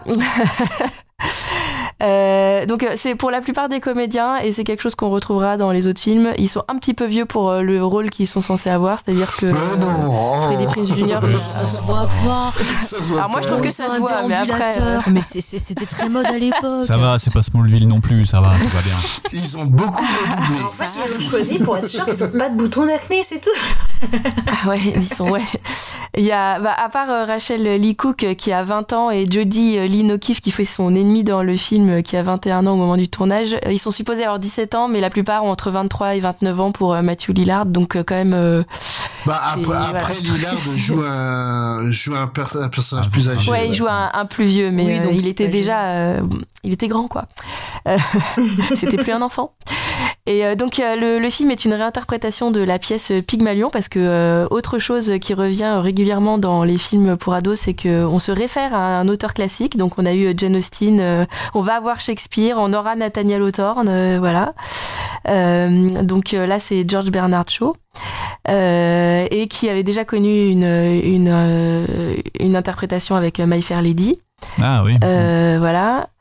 Euh, c'est écrit par euh, Early Fleming Jr., euh, donc je ne connais absolument pas les productions, euh, à part que j'ai cru remarquer qu'il était euh, plutôt spécialisé dans les films pour adolescents. euh, et euh, qui écrira le remake que je me suis tapé pour cette émission, euh, pour votre information. et ça a été euh, une torture. Merci de ton sacrifice. Toi aussi, tu, toi aussi, tu l'as regardé Ah bah donc, je croyais que Ouais. j'étais tout seul à le regarder. non, non, je l'ai regardé. Ah non, mais euh, Eh, c'est vous- celui avec le gars de Cobra Kai, c'est Ouais. ça ça. Oui, oui, non, mais c'était horrible. Et moi, je l'ai vu deux fois parce que ma femme après. Alors, médaille d'or à Winston. Bravo. C'était dur, hein. franchement. Et ben, t'as été plus courageux que moi. Euh, Mais voilà. pourquoi euh, ce supplice deux fois? Ah bah, l'amour, l'amour que veux-tu? Ouais, c'est ça. Et, euh, et donc euh, le réalisateur euh, donc euh, Robert Iskov a confirmé et, euh, et ça a été confirmé par euh, l'intéressé que M Night Shyamalan avait été euh, euh, appelé à l'écriture pour certaines scènes, entre autres euh, une scène d'art contemporain. Mmh. Je ne sais pas pourquoi est-ce que Et donc, en fait, à la fin, on apprend qu'ils sont tous C'est morts. ça, ouais. Mais c'est ça, à la fin, il y avait un twist bizarre où il y a Bruce Willis qui passe, il paraît qu'il a un cassable. Et je, Moi, sais pas pourquoi est-ce que Shyamalan a absolument, absolument voulu euh, se targuer de sa participation à ce film parce que vraiment, je sais Mais pas s'il fallait est trop le dire. bien. Ah. Elle est trop bien. Ça montre le melon du gars qui veut absolument être partout. Non, parce que c'est quand même un film culte. Quoi, euh, faut être honnête, c'est un film qui a, Ouais, qui a c'est clair. énormément de résonance aux États-Unis, euh, qui a vraiment marqué l'époque. hein. Alors ça a effectivement marqué l'époque et entre autres euh, à cause de cette fameuse scène où euh, on- donc en fait je vais je vais résumer euh, l'histoire c'est euh, Vas-y, ouais. euh, le, le mec le plus populaire du lycée puisqu'il est genre euh, président du bureau des élèves ou un truc comme ça ou euh, sûrement euh, euh, euh, le, le- le- le capitaine de l'équipe de football je ne sais quoi Le soccer, Euh, ouais. de soccer ouais La, la loose aux États-Unis, le c'est soccer. ça Il a la quatrième moyenne de sa classe. Il le Ouais, dit à un moment. C'est pas mal, c'est pas mal. Et euh, ce gars-là se fait euh, larguer par euh, donc euh, sa copine, donc jouée par Jodie Lynn O'Keefe, euh, qui est une méga connasse pour le coup. Et pour pour se pour se remonter le moral, il fait un pari avec son copain Paul Walker, Dean dans le film, que n'importe quelle fille peut être prise, peut être séduite par lui et devenir la, la reine du bal de promo. Euh, et euh, Et C'est pour ça qu'il voit N. Shyamalan passer et qu'il dit tiens, je vais ça. te relooker. Toi, je vais te relooker. Voilà. relooker. Euh, et euh, la scène est extrêmement bien parodiée dans Not Another Teen Movie, euh, puisque il va choisir une fille, mais qui est d'une laideur, Non, mais, mais vraiment elle porte des lunettes, ignoble en la personne de. C'est vraiment. Et elle a les cheveux relevés de façon négligée. Ah non, non, c'est vraiment. C'est Elena. Bonham Carter, en fait. voilà. Euh, donc en la personne de Rach- Rachel Lee Cook qui a le défaut de porter des lunettes et, euh, et effectivement donc une romance va naître entre eux évidemment Euh, et effectivement il y a cette scène extra célèbre qui a été parodiée et refaite euh, voilà de l'effet Superman qui est que quand tu enlèves tes lunettes tu deviens soit méconnaissable soit un canon euh, absolu Mais, les, Je vous dis pas quand je vire les miennes. hein. les, les, les, les deux autres films qu'on parle, dont on va parler après, hein, c'est la même chose. Hein, c'est le, le boudin en question Ah ouais. est canon. Hein, tu, tu comprends pas. Ça. En fait, j'ai l'impression que, que c'est le film le plus inclusif de notre sélection parce qu'ils sont tous malvoyants hein, dans ce putain de après, après c'est pas qu'elle est boudin, c'est que elle ronchonne. Alors ça va pas non plus. Une femme, si elle a des lunettes et qu'elle ronchonne, Oui, foutu. non, ça va pas. Non, elle- si elle s'exprime, ça ne va pas. Euh, donc, euh, donc c'est aussi pour faire plaisir euh, à certaines personnes de ce de ce podcast, un film qui appartient à l'univers de Buffy puisque c'est le même lycée qui est dans Buffy. Oui, et dans Euh, Scream. Et dans Scream, donc euh, donc euh, l'univers de je ne sais plus son nom, euh, euh, le le, Sunny le Day scénariste. Sunny Non, mais le scénariste. Joss Whedon? euh, Ah, Joss Whedon. euh, Buffy. et donc, euh, et donc Sarah Michelle Gellar, euh, qui venait voir son petit Mm. ami euh, et futur mari euh, Freddie Prince Jr., euh, a euh, également fait une apparition dans le film. Donc, euh, on peut totalement raccorder ce film à l'univers de Mais Buffy. oui. Surtout qu'elle est habillée euh, en tenue, qui me semble c'est une tenue de la saison 3 de Buffy.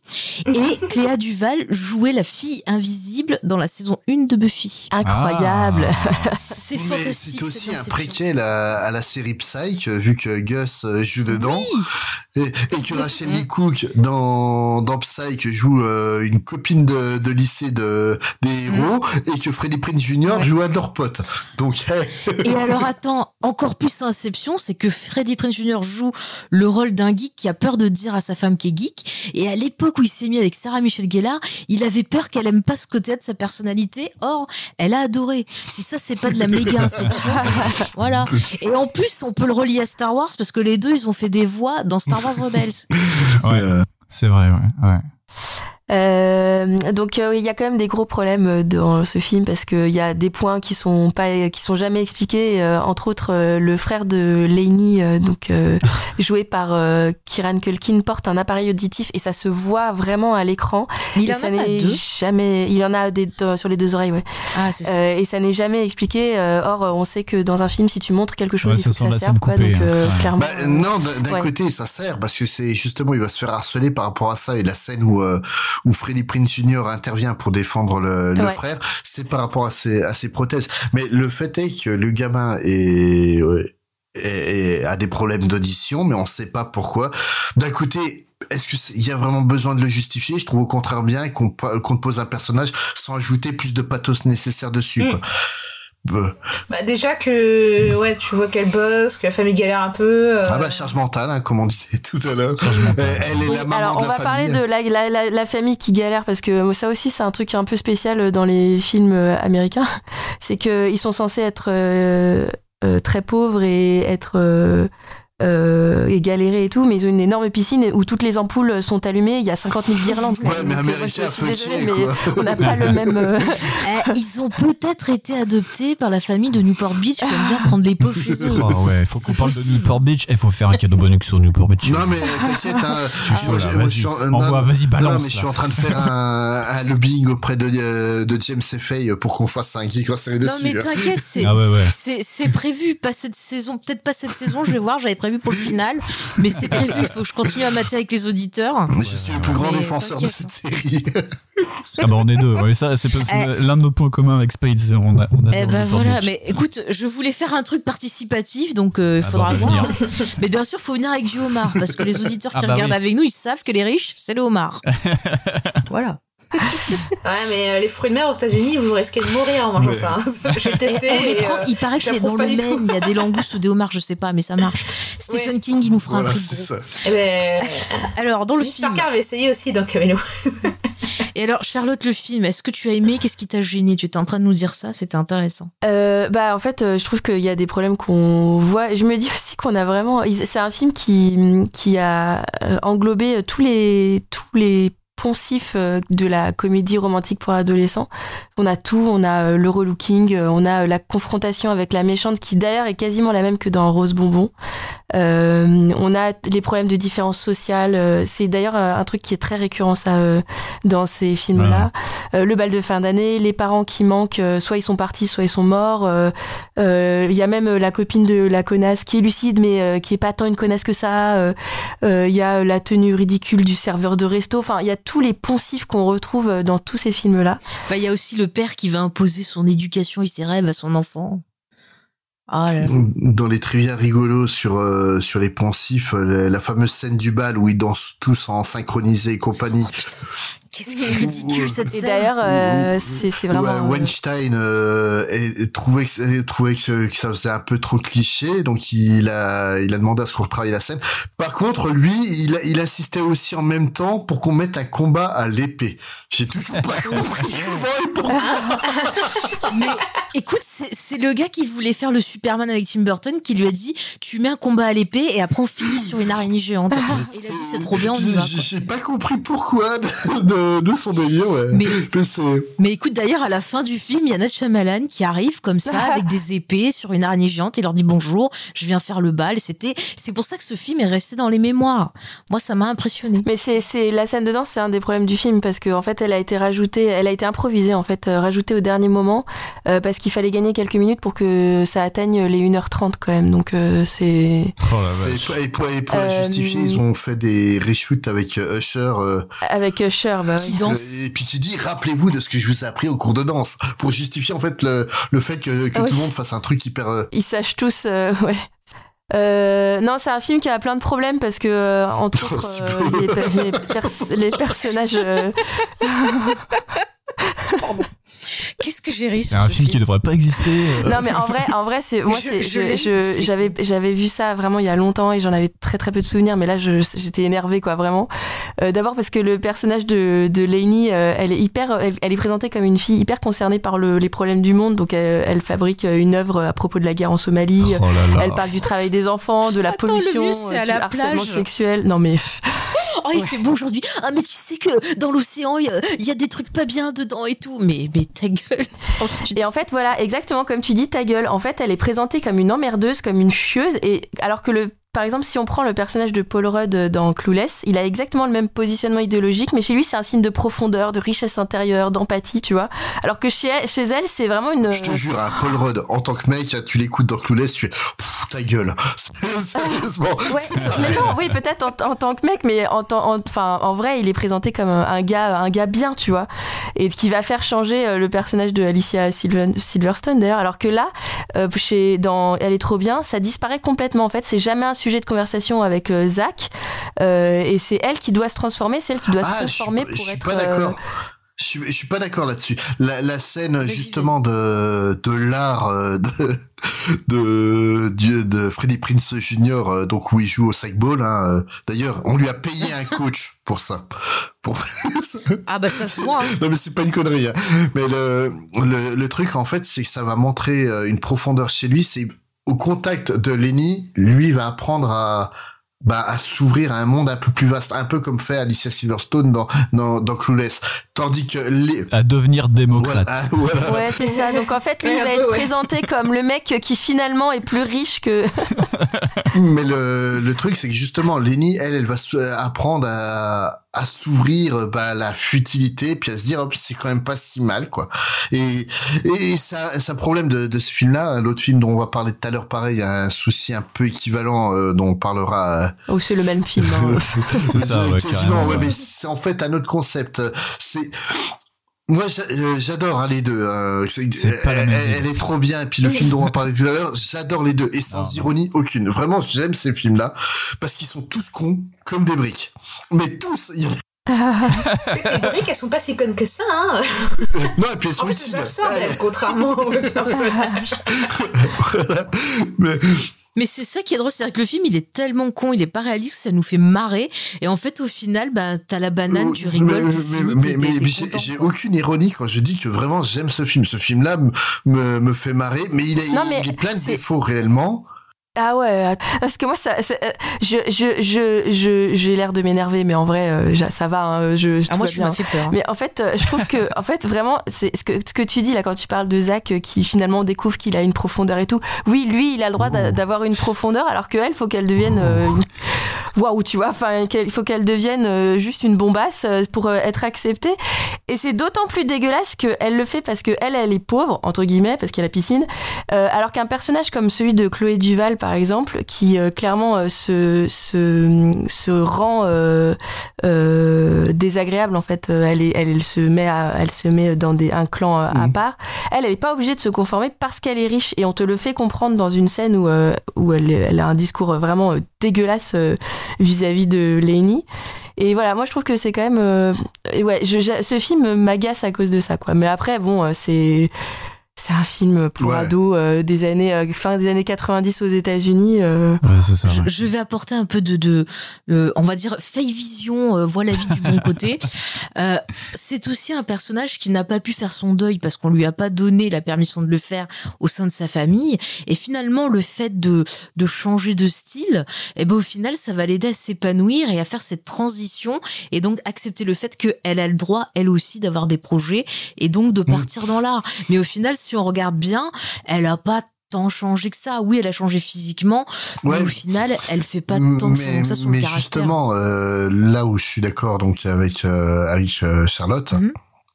c'est que l'un des problèmes, no- notamment du personnage de Lenny, c'est quand même son, son seul changement, c'est que tout le monde la, trouve euh, la trouve canon. Mais elle a enlevé ses lunettes. Oui, et puis elle a mis une jolie robe rouge. Et on dira ce qu'on voudra, mais elle est canon, la robe rouge. Mais, mais je vais te dire, ce film, c'est une adaptation de Rocky 4 encore. Mais non, mais le- non, mais ce que ce que je veux dire en fait, le, le problème, c'est que en gros, tu ne peux le sous-texte de l'évolution de Denis, c'est tu ne peux réussir dans la vie que si tu es euh, attractif, si tu es et là euh, physiquement dans son cas, et euh, c'est quand même assez problématique euh, comme euh, comme genre de, de discours. On a des des films euh, plus loin qui qui en fait ont un peu le même thème et c'est très très problématique je trouve. Et c'est c'est vraiment j'aime j'aime sincèrement hein, elle est trop bien. La scène de la transformation elle est à mourir de rire tellement elle est ridicule quoi. C'est c'est franchement euh, c'est ahurissant la, la descente d'escalier avec Kiss Me euh, moi quand je descends les quand, quand je descends les là. poubelles je mets Kiss Me dans mon euh, dans dans mes écouteurs je me sens super bonne quoi quand je descends mais mais le Je t'imagine avec tes talons aiguilles. tu peux peut-être trouver une vidéo de moi écrit en portant Ah, on va vous la mettre, chers auditeurs.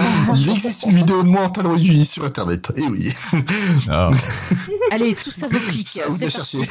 Mais euh, le, le truc, en fait, c'est que ce, ce, ce film, c'est fait pour être un carton. Et ça a été euh, un rouleau compresseur, réellement. Hein. Ça, ça a roulé sur la gueule euh, de, de beaucoup de films au moment où il est sorti. Mais le, le truc, ouais, c'est que tu peux être un carton, tu peux être, euh, comment dire, euh, prévu pour marcher, mais t'es pas obligé en fait de réduire euh, la femme à sa simple condition physique. Et c'est le- Ah, ça, je suis. le deuxième film qui est le copier-coller de celui-là, il évite totalement cet écueil, notamment. Mais tu vois, il y a eu pire. Moi, je me rappelais d'un film, je vous en avais parlé avec Tony Danza qui s'appelle Touche pas à ma fille, où en fait la, la fille se fait relooker et quand elle se fait relooker, ça devient une Oui. connasse patentée, quoi. Oui, c'est mais vraiment, c'était mais encore tu pire. prends dans, dans Clueless, c'est un peu le personnage de Brittany Murphy, qui est la, la meuf dont tu fais une bonne copine, mais même pas tu, euh, tu euh, même pas tu considères euh, quoi que ce soit avec euh, à la base. Et puis quand une fois que Alicia Silverstone, enfin que Cher fait son travail sur elle, tu fais ah ouais, elle est quand même pas mal quoi. Et, euh, et puis qu'elle qu'elle qu'il devient totalement imbu de son physique. Mm. Mais c'est fou ça quand même dans les années 90, même si quelque part t'as un côté euh, ben, plus joyeux que, que les thèmes abordés dans les années 80, c'est quand même vachement un dictat sur le physique et c'est hyper dégueulasse. Et euh, moi je vois, ça, ça m'étonne pas que moi, ben voilà, dans les années 90, je faisais partie de cette génération euh, harcelée. Et ben ça m'étonne pas quand tu vois ce qu'on te proposait autour de toi, que ce soit dans les films, dans les magazines, dans les trucs comme ça, euh, c'est quand même hyper honteux et on verra dans un volume 2 qu'il y a quand même des choses qui vont changer un peu plus tard. Et c'est très bien. Mais c'est vrai que les années 90 même si c'est drôle que ça nous fait marrer Oui, mais, on, parlait du phénomène des Queen Bee qui commence justement à réellement arriver euh, avec euh, elle, est- elle est trop bien. Donc les Queen les, les Queen Bee euh, donc euh, les reines du bal les, les pétasses finies euh, qui, euh, qui qui dominent euh, le truc. En fait, tu prends euh, avant les meufs canons dans les dans l'inconscient collectif, euh, c'était des meufs canons. Tu prends par exemple Kelly dans dans Sauvé par le Gong. Dieu sait qu'elle était canon, euh, puis qu'elle est toujours. hein, Tiffany Amber Thiessen est absolument magnifique encore aujourd'hui. mais mais mais mais à à l'époque, tous les garçons euh, hétérosexuels et toutes les femmes homosexuelles ont fantasmé sur elle. T'avais pas le choix. Elle était sublime, hein, euh, Tiffany Amber dans dans Sauvé par le Gong. Et jamais en fait son personnage de de Kelly est vu de manière négative. Alors que là, clairement, à l'époque de Elle est trop bien, elle aurait joué le même rôle dans un même euh, dans, dans un même type de série. Elle aurait été la garce du lycée. Ah bah c'était la méchante, ouais. ouais, ouais. Bah, elle l'a fait, euh, elle l'a fait dans Beverly Hills, Euh, non ouais, oui. Oui, mais dans Beverly Hills, ça n'avait pas vraiment de gentils et de méchants. Ils étaient tous euh, ce qu'on appelle dans le non cas mais un très bon exemple de de, de Queen Bee euh, c'est quand même dans Buffy le personnage Oui. de Cordelia euh, qui était d'ailleurs avant bah voilà ce, ce film là qui était vraiment genre la pièce de service mais qui va avoir au fur et à mesure une excellente évolution aussi. Donc euh, il y avait quand même des, des choses intéressantes autour de Oui, ces mais, personnages. mais tu peux faire une évo- tu peux faire euh, une évolution sur une une série qui va avoir huit saisons. Sur sur un film d'une heure et demie déjà qui sont obligés de rajouter des scènes de danse pas prévues puis des combats à l'épée Bah, ouais, mais bon, t'aurais viré ça, tu pouvais pouvez un peu plus développer les persos. Il faut savoir euh, trouver ses priorités. mais- Là, mais- malheureusement, c'était N. Shyamalan. mais, voilà, mais justement, ce que je trouve intéressant avec la Queen Bee, de- elle est trop bien. Donc, euh, je me rappelle même plus du nom de l'actrice, c'est pas grave.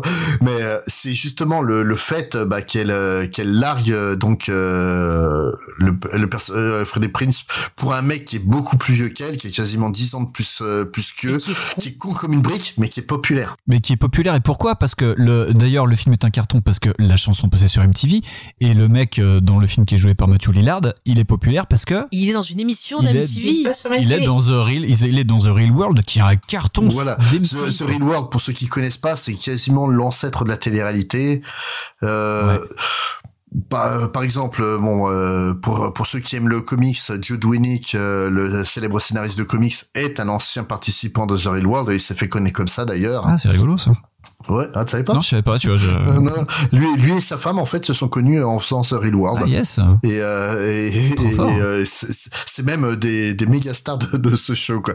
Mais euh, le, le truc c'est que voilà, The Real World n'était pas entièrement négative, mais le profil que montre euh, que montre euh, Matthew Lillard, mais avec un un talent euh, certain pour jouer le cul. c'est Oh, c'est c'est vrai vraiment c'est ce profil là quand tu penses à télé-réalité, même encore aujourd'hui quand on te dit tu joues un personnage de télé-réalité, tu penses au personnage à la Mathieu Lillard dans, dans les trop bien. Un trou du cul, un but de lui-même. Oh, regarde, j'ai fait mes abdos aujourd'hui. Moi, euh, je, Eh, mais en, en parlant de télé-réalité, il y a un truc ça m'a fait euh, un peu sursauter, c'est qu'à un moment, t'as euh, justement la, la fameuse queen euh, dégueulasse du film. À un moment, elle dit à quelqu'un « Eh, allô !» Et ça m'a rappelé là, la fille là, qui dit Euh, allô. Euh, C'est quoi déjà Na- Nabila, Nabila? Et je me suis dit, ça se trouve, ça vient de là en fait. Elle regardait ce peut-être. film-là et euh, Bah. comme quoi, voilà, c'est populaire. Bon. Bah, non, mais le Halo, c'était très très classique à l'époque, on va dire, euh, dans les années 90. Mais mais le, le côté euh, ouais le, le le côté télé-réalité que qu'incarne euh, Lillard, encore aujourd'hui, moi honnêtement, tu vois, j'ai jamais vu un épisode des des anges de la de la télé-réalité. Mais chaque fois qu'il y a qu'il y a un petit extrait qui passe sur euh, sur Twitter euh, dans ma TL, je tombe sur des mecs comme ça. Bon, c'est triste parce que Mathieu Lillard, il a fait semblant, mais eux, c'est pas le cas, quoi. Mais mais mais voilà. euh, Bah, ils sont et, peut-être fans. et on, on parlait euh, quand même des, des mecs qui quand même essayaient de pécho des meufs beaucoup plus jeunes qu'eux et là c'est clairement le cas aussi quoi c'est Ah et, bah, et- pareil on hein, on parlait. pour euh, Richmond où on a où on retrouvait ces situations là pareil au collège et au lycée combien de euh, des filles de, de mon bahut t'avais des mecs qui avaient 30 ans passés qui venaient les les chercher à, la- à la sortie du, du bahut quoi Ah ouais, j'ai connu ça. ouais, bah tous on a tous connu ça Tu quoi. rivalises pas, ouais. Quand t'as tes collègues de, de, de terminale euh, qui, qui montent dans les bagnoles en sortant du, du, du lycée, et toi que tu rentres au vélo, euh, tu rivalises pas. c'est Je- J'allais penser à un truc, mais je vais pas le dire parce non que vas-y ça hein. va être- je le couperai au pire Non, j'allais dire, euh, j'allais dire R. Kelly parce que j'ai vu le documentaire sur Oh. lui il y a pas longtemps. Oh, voilà, c'est pour ça. Non mais Désolé. Non mais mais d'un côté, R. Kelly est symptomatique de cette époque-là aussi quoi. Donc euh, c'est il y avait une autre vision. Aujourd'hui, tu vois un type de de 30 piges draguer une une, une gamine de 15-16 ans, doit faire eh oh coco déjà doit te calmer hein. Mais à, l'époque, c'était tout à fait normal. C'est, enfin, c'est pas que c'était normal parce que, comme dit Winston, hein, on, vo- on voyait les- nos copines de classe monter dans des dans des bagnoles. Toi, tu repartais. en- si t'avais de la chance en mobilette, au pire euh, en vélo ou à pied. C'est c'est, euh, des, des, des- BMX. des- déjà déjà à l'époque, on ah, déjà à l'époque, on trouvait pas normal que des que des adultes viennent euh, draguer nos copines de classe, quoi. Mais le, le truc, c'est que c'était la société de l'époque qui était comme ça, quoi, malheureusement. Bah, tu vois, j'aimerais bien avoir un retour de, de, de jeunes, tu vois, ados maintenant qui découvrent ces films. Comment eux, ils perçoivent ça, ça m'intéresserait, tu vois. Comme nous, quand euh, bah, on était ados dans les années 90, qu'on découvrait les films des années 80, on n'avait pas le même regard que toi qui l'as vécu, par exemple, et euh, je trouve ça hyper intéressant. Ce serait rigolo de Euh, faire des, des ciné-clubs comme ça au lycée. euh, Ouais, ouais. Eh ben, écoute, voilà, on te donne un projet. Ah bah tiens, eh ben je vais proposer puis tu ça. nous fais des euh, retours. Je vais proposer ça au proviseur de mon lycée. Avec tiens. un débrief en Ah bah podcast derrière avec les élèves. C'est ça. Ouais. eh, mais tu rigoles, c'est pas con parce que tu vois, bon, Fast Time, moi j'ai pas aimé, mais il y avait des sujets intéressants dedans. Ça peut être chouette de voir justement comment les ados ils peuvent euh, parler et aborder des sujets comme l'avortement, euh, voilà. Ou le changement de look euh, si on veut faire un truc plus récent, mais c'est Ou, ou la descente d'escalier en écoutant Kiss Me. voilà. quel, quel est leur, quel est leur avis là-dessus? C'est important. La France veut savoir. Allez, on va passer à un autre film, je vous propose. Oui, alors c'est Winston qui va apparemment Oh nous donner 10 bonnes raisons de le larguer. Donc, on va s'écouter un peu la bande-annonce sur sa vie là et puis il va tout nous, nous raconter. Il y a une différence entre aimer et bien aimer, je trouve. Par exemple, j'aime bien mes Adidas, mais j'aime profondément mon sac Prada.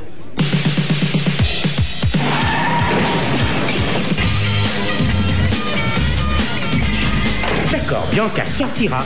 Quand sortira sa sœur Jamais elle sortira avec un mec, elle est trop givrée pour Alors ça. tu ne sortiras pas. Quel génie Je suis sûr qu'il y en a un de vous que ça brancherait de sortir avec Katharina Stratford.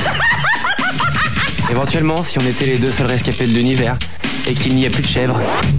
C'est sûr, il y en a plus Personne ne peut sortir avec cette fille. Imagine la scène, toi, moi et les bras qui t'entourent. Et toi, couvert de mon vomi. Comme tu sais, c'est le bal des fins d'année. Ça n'est qu'un cours de gym, tu devrais te détendre un peu.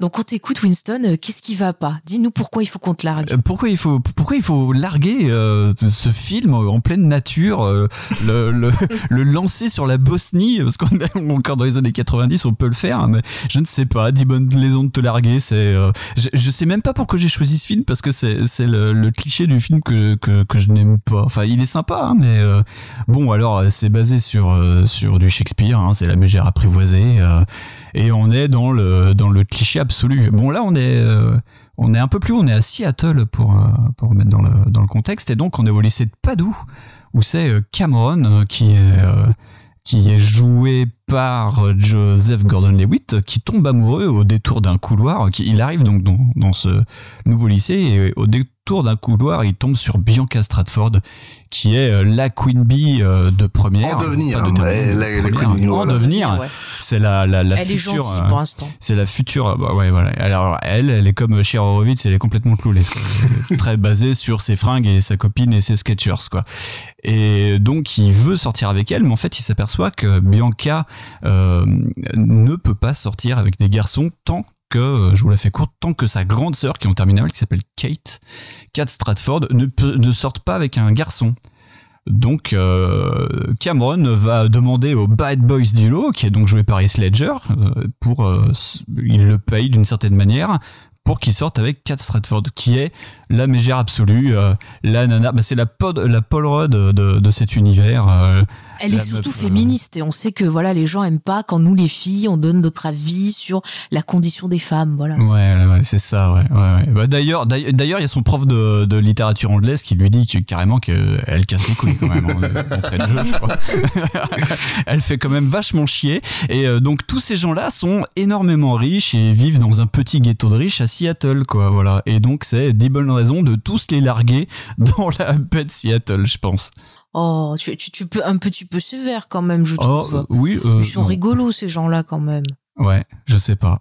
Je, je, je, je les trouve pas rigolos. Si Heath Ledger fait très mal le Bad Boys, euh, Joseph Gordon-Levitt euh, sort de l'une des meilleures séries des années 90. euh, je sais pas, je non, je et même la mu- même même la musique. il y a bien la euh, fille des incroyables ouais, pouvoirs d'Alex. et même la, même la musique, c'est quand même du Soon No Doubt. C'est c'est ça qui a coulé le groupe d'ailleurs, qui fait la musique dans ce film, qui a été comparé à No Doubt alors que c'était pas du tout du ska. Mais on dirait du No Doubt, voilà.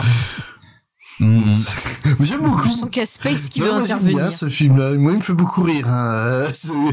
Moi aussi, il m'a bien fait marrer. Pareil qu'elle est trop bien. Ils sont cons comme des briques. Ah ouais, mais eux ils sont euh, c'est c'est turbo con hein. Bah, il y a quand même. Je trouve que c'est un peu moins pire qu'elle est trop bien parce que, euh, en fait. Bah, C'est marrant, moi, je trouve que c'est pire. Bah, vas-y, je te laisse. Moi, je trouve que c'est pire aussi, mais ouais, Bah, vas-y. Parce Ah, que, moi, je trouve que c'est effectivement, mieux. t'as ce parcours de normalisation de, du bad boy et de la meuf. euh, bah, elle est un peu la bad boy au féminin au final parce que la meuf elle en Ouais, c'est ça, contre ouais. tout. C'est deux bad et boys. en gros, ouais. euh, c'est euh, ah si on les met ensemble, ils vont peut-être euh, arrêter d'être mauvais les l'un pour l'autre et en fait, euh, enfin les uns avec les autres.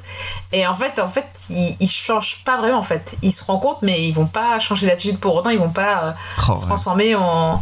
Et alors que dans Elle est trop bien, en gros, c'est euh, faut que tu changes pour être euh, pour être bien, tu vois, dans le moule. Alors que là, il y a pas cette idée de moule, donc ça m'a Ah ouais. un peu plus plu que Elle est trop bien. Enfin, je trouve ça un peu moins dégueulasse. Là, c'est surtout des problèmes de communication entre eux, voilà. Et Ouais, les gens viennent se mettre autour en c'est- parlant d'un pari. ouais, C'est surtout que ça commence de manière malsaine, hein, leur, leur relation, faut être honnête.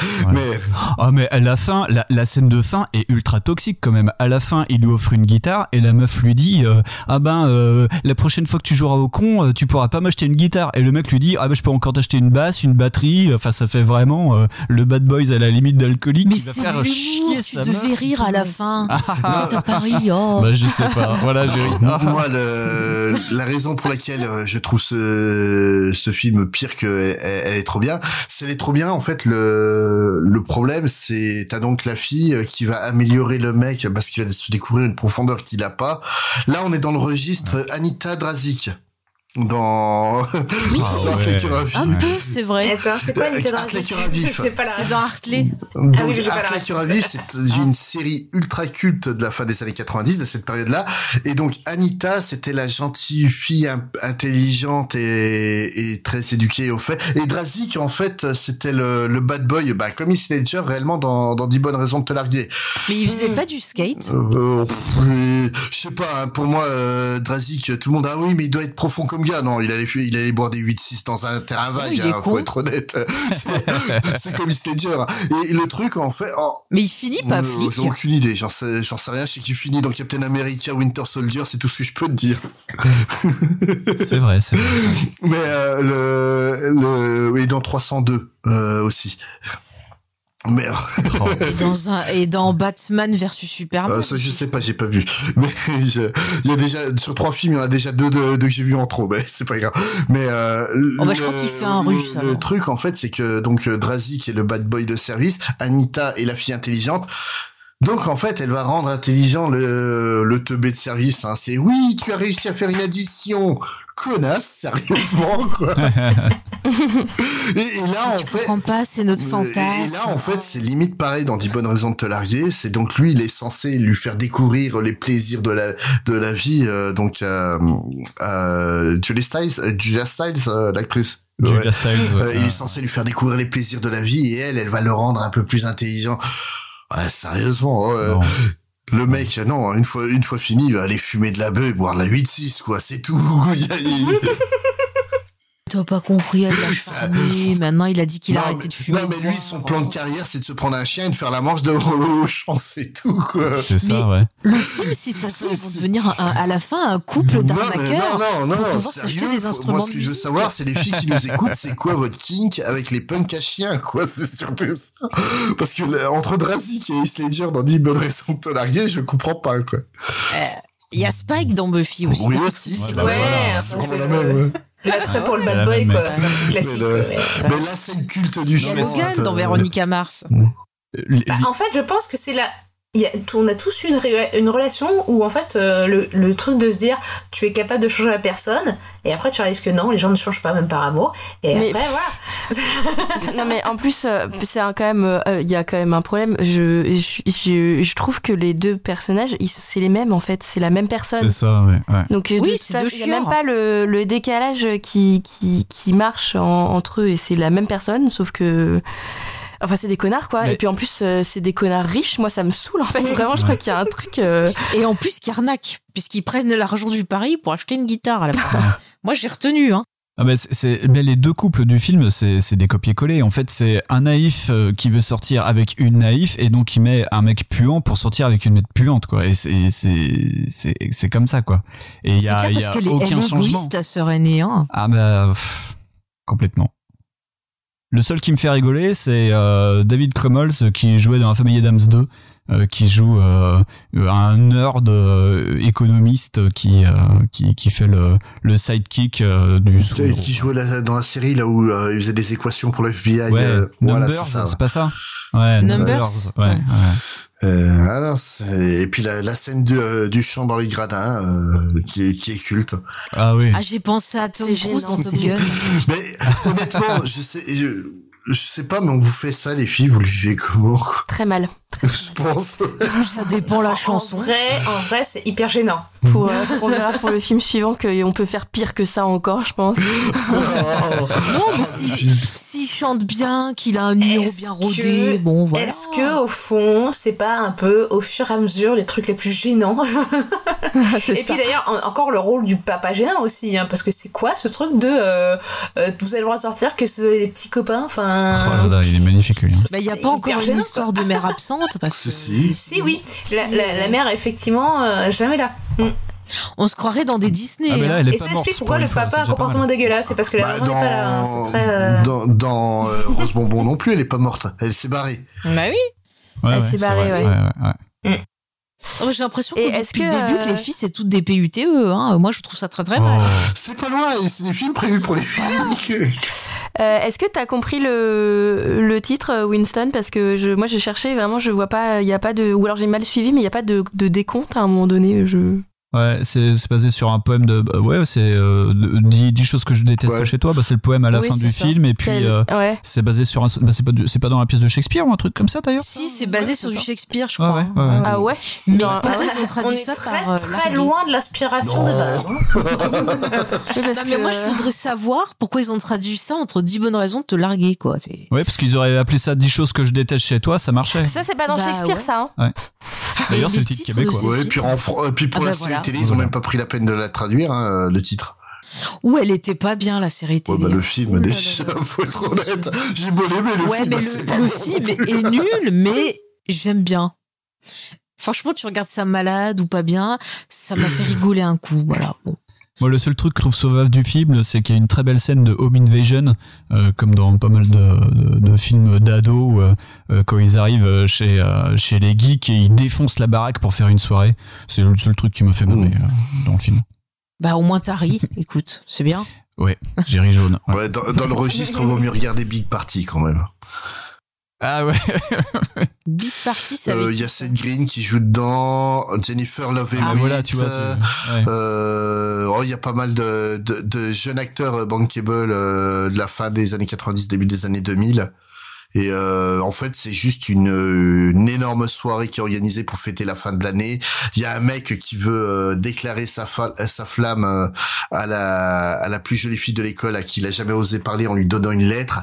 Puis tout tout tout va tourner autour de ça, quoi.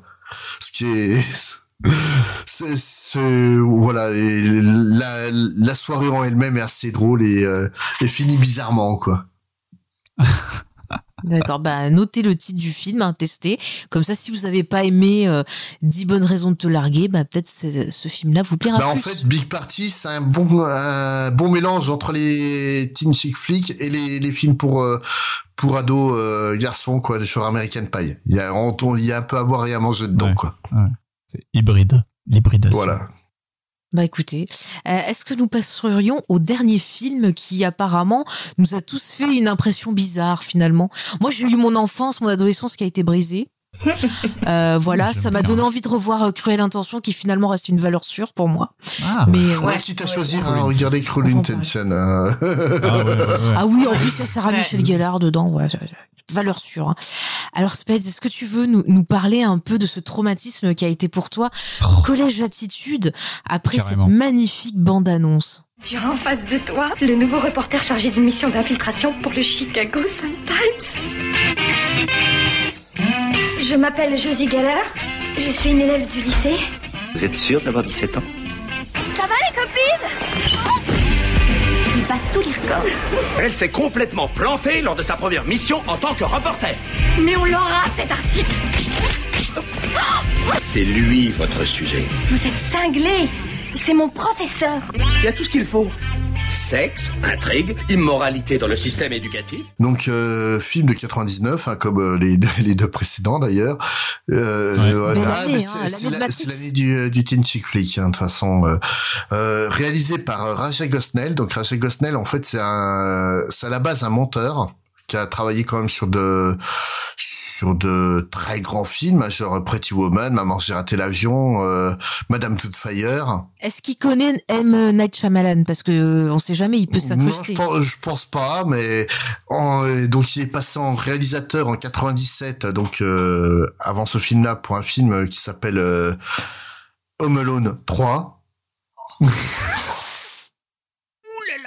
Donc, j'ai regardé sa filmo. Les deux meilleurs films de sa filmo, c'est Scooby-Doo et Scooby-Doo 2. Ah ouais, quand même. Oh, c'est marrant, il y a Sarah Michel Gellar dedans. et Juste après. Collège Attitude, il est passé sur Big Mama, donc avec euh, Martin Ah, Lawrence. moins bon. Ah ouais, non, mais ouais. Il a une film au nord. Euh, il a fait le Chihuahua de Beverly Hills. Grand film. Ah, grand gros film. succès aux États-Unis, ça. hein, Gros succès. Les Schtroumpfs et les Schtroumpfs. Ah, mais donc. grand film aussi, ça. Ouais. Ah, moins bien, moins bien. Mais il y a Neil Patrick Harris dedans. Ouais, ouais, c'est voilà, c'est c'est la film d'enfer, on est d'accord. Faut bien, faut bien payer les impôts. hein. Donc, au casting de ce film-là, on trouve euh, Drew Barrymore, donc E.T., Bliss, Santa Clarita Diet, euh, Michel Vartan, Charlie ouais, aussi. Je voulais l'oublier, celui Mais il faut dire que Drew Barrymore, c'est son premier film qu'elle produisait sa Ah, elle a bien fait. Euh, Bah oui, mais grâce à ça, après, elle a pu faire Charlie's Angel ou encore Donnie Darko. ouais, Denis Darko, je l'ai. Bon, de- Donnie Darko, Voilà. ok. Et Bliss. Le reste- Oh, Charlie's Angel, c'est sympa. C'est très bien. Et le 2 est encore mieux. J'aimais bien la Mais série. oui, euh. Attends, dans le 2, Demi Moore, elle a Ah, une mais, cape euh, à la Batman. Ouais. Alors vas-y, euh. Donc, Donc euh, Michael Donc, Vartan. euh, Michael Vartan, qui a fait, euh, qu'on a pu voir dans Photo Obsession et dans Alias. Et euh, en autre acteur célèbre, on va citer David Arquette, euh, qui a joué dans dans Scream et Ready to Rumble. Les donc, euh, comme vous le pouvez constater, on parle de personnes qui ont beaucoup plus que l'âge que d'être au lycée, quand même. Mais Oui, Dans les jeunes, il y a le Jessica Oui, Alba.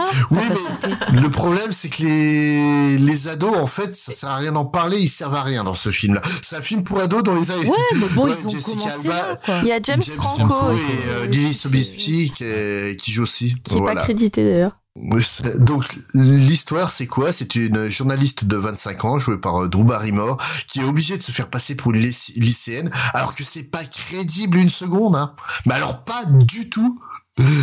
Bah, elle a lu le livre justement de, de l'auteur du bouquin là, de Richmond C'est ça, de Height là, et elle s'est dit tiens, je vais faire oui, pareil. mais euh, le truc euh, c'est que Crow, euh, Cameron Crowe, c'est lui, il faisait jeune, ce qui n'est pas du tout le cas de Drew Barrymore dans ce film-là. Ah, ils ont baissé la lumière même pour que ça quand, se voit même pas. quand ils te disent qu'elle a 25 ans, tu lui en donnes 35 déjà. Donc, euh, mais donc elle est obligée de se faire passer pour, euh, pour une lycéenne pour écrire un article qu'elle a, qu'elle a pas envie d'écrire. Hein, c'est on lui force la main. Mais au lieu de révéler euh, qui sont la jeunesse euh, des années 2000, elle va se révéler elle-même. Et comment dire, je hais ce film. Vraiment, fondamentalement, c'est une corvée à regarder. Les acteurs sont tous au chou. Le, ce film déteste les adolescents. Mais vraiment, hein, je, je vois que ça. hein. C'est euh, le, le traitement qu'on inflige à tous les aux personnages euh, ados. C'est franchement, on aurait fait un film où elle était obligée de se faire passer euh, pour un pour un chien pour aller dans un chenil. Je crois qu'ils auraient été plus sympas avec les chiens qu'ils le sont avec les ados là.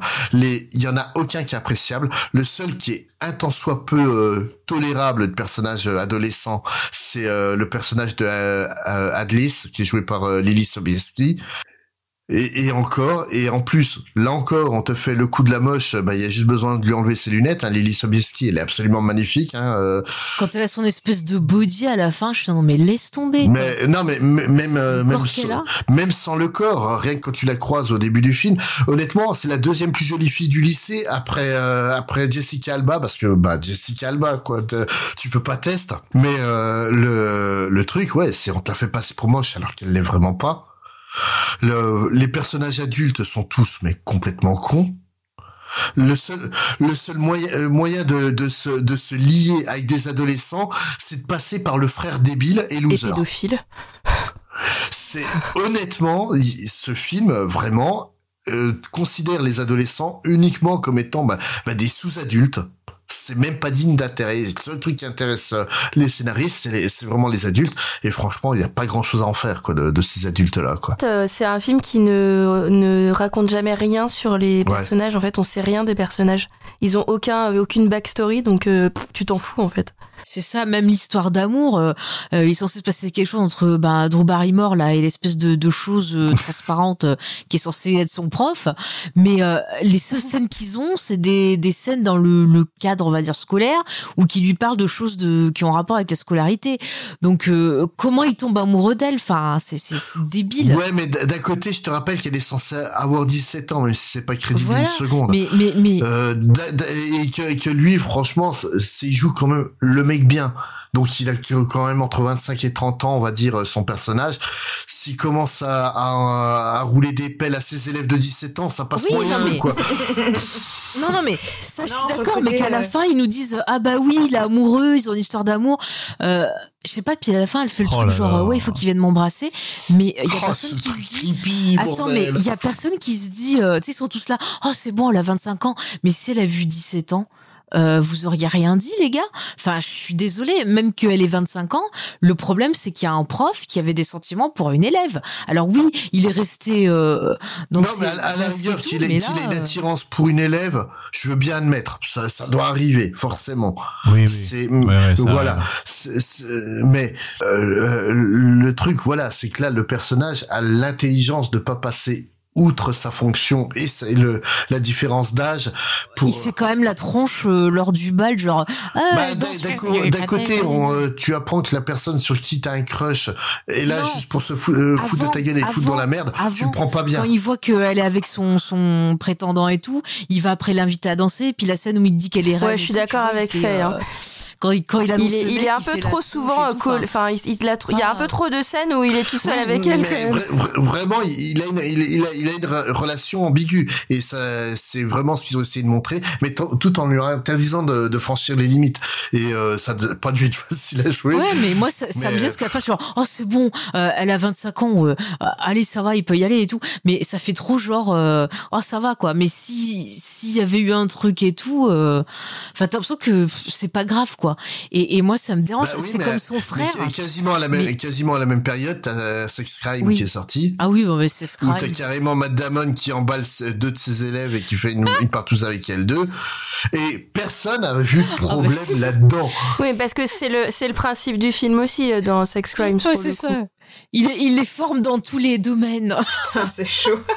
C'est, non, mais- Mais c'est ce qu'il leur dit, je crois.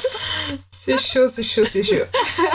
Euh, non, non, mais voilà, ce que, ce, que, ce que je veux dire, c'est que là, on est quand même très loin du, du malaise qu'on Bah, est censé y a, ressentir il y a dans, pire, dans c'est quand même le quoi. J'adore David Arquette. Je crois que euh, les raisons pour lesquelles, tu vois, j'ai quand même un peu d'affection pour ce film, c'est David Arquette quand même et Drew Barrymore, parce que c'est des acteurs que j'aime bien.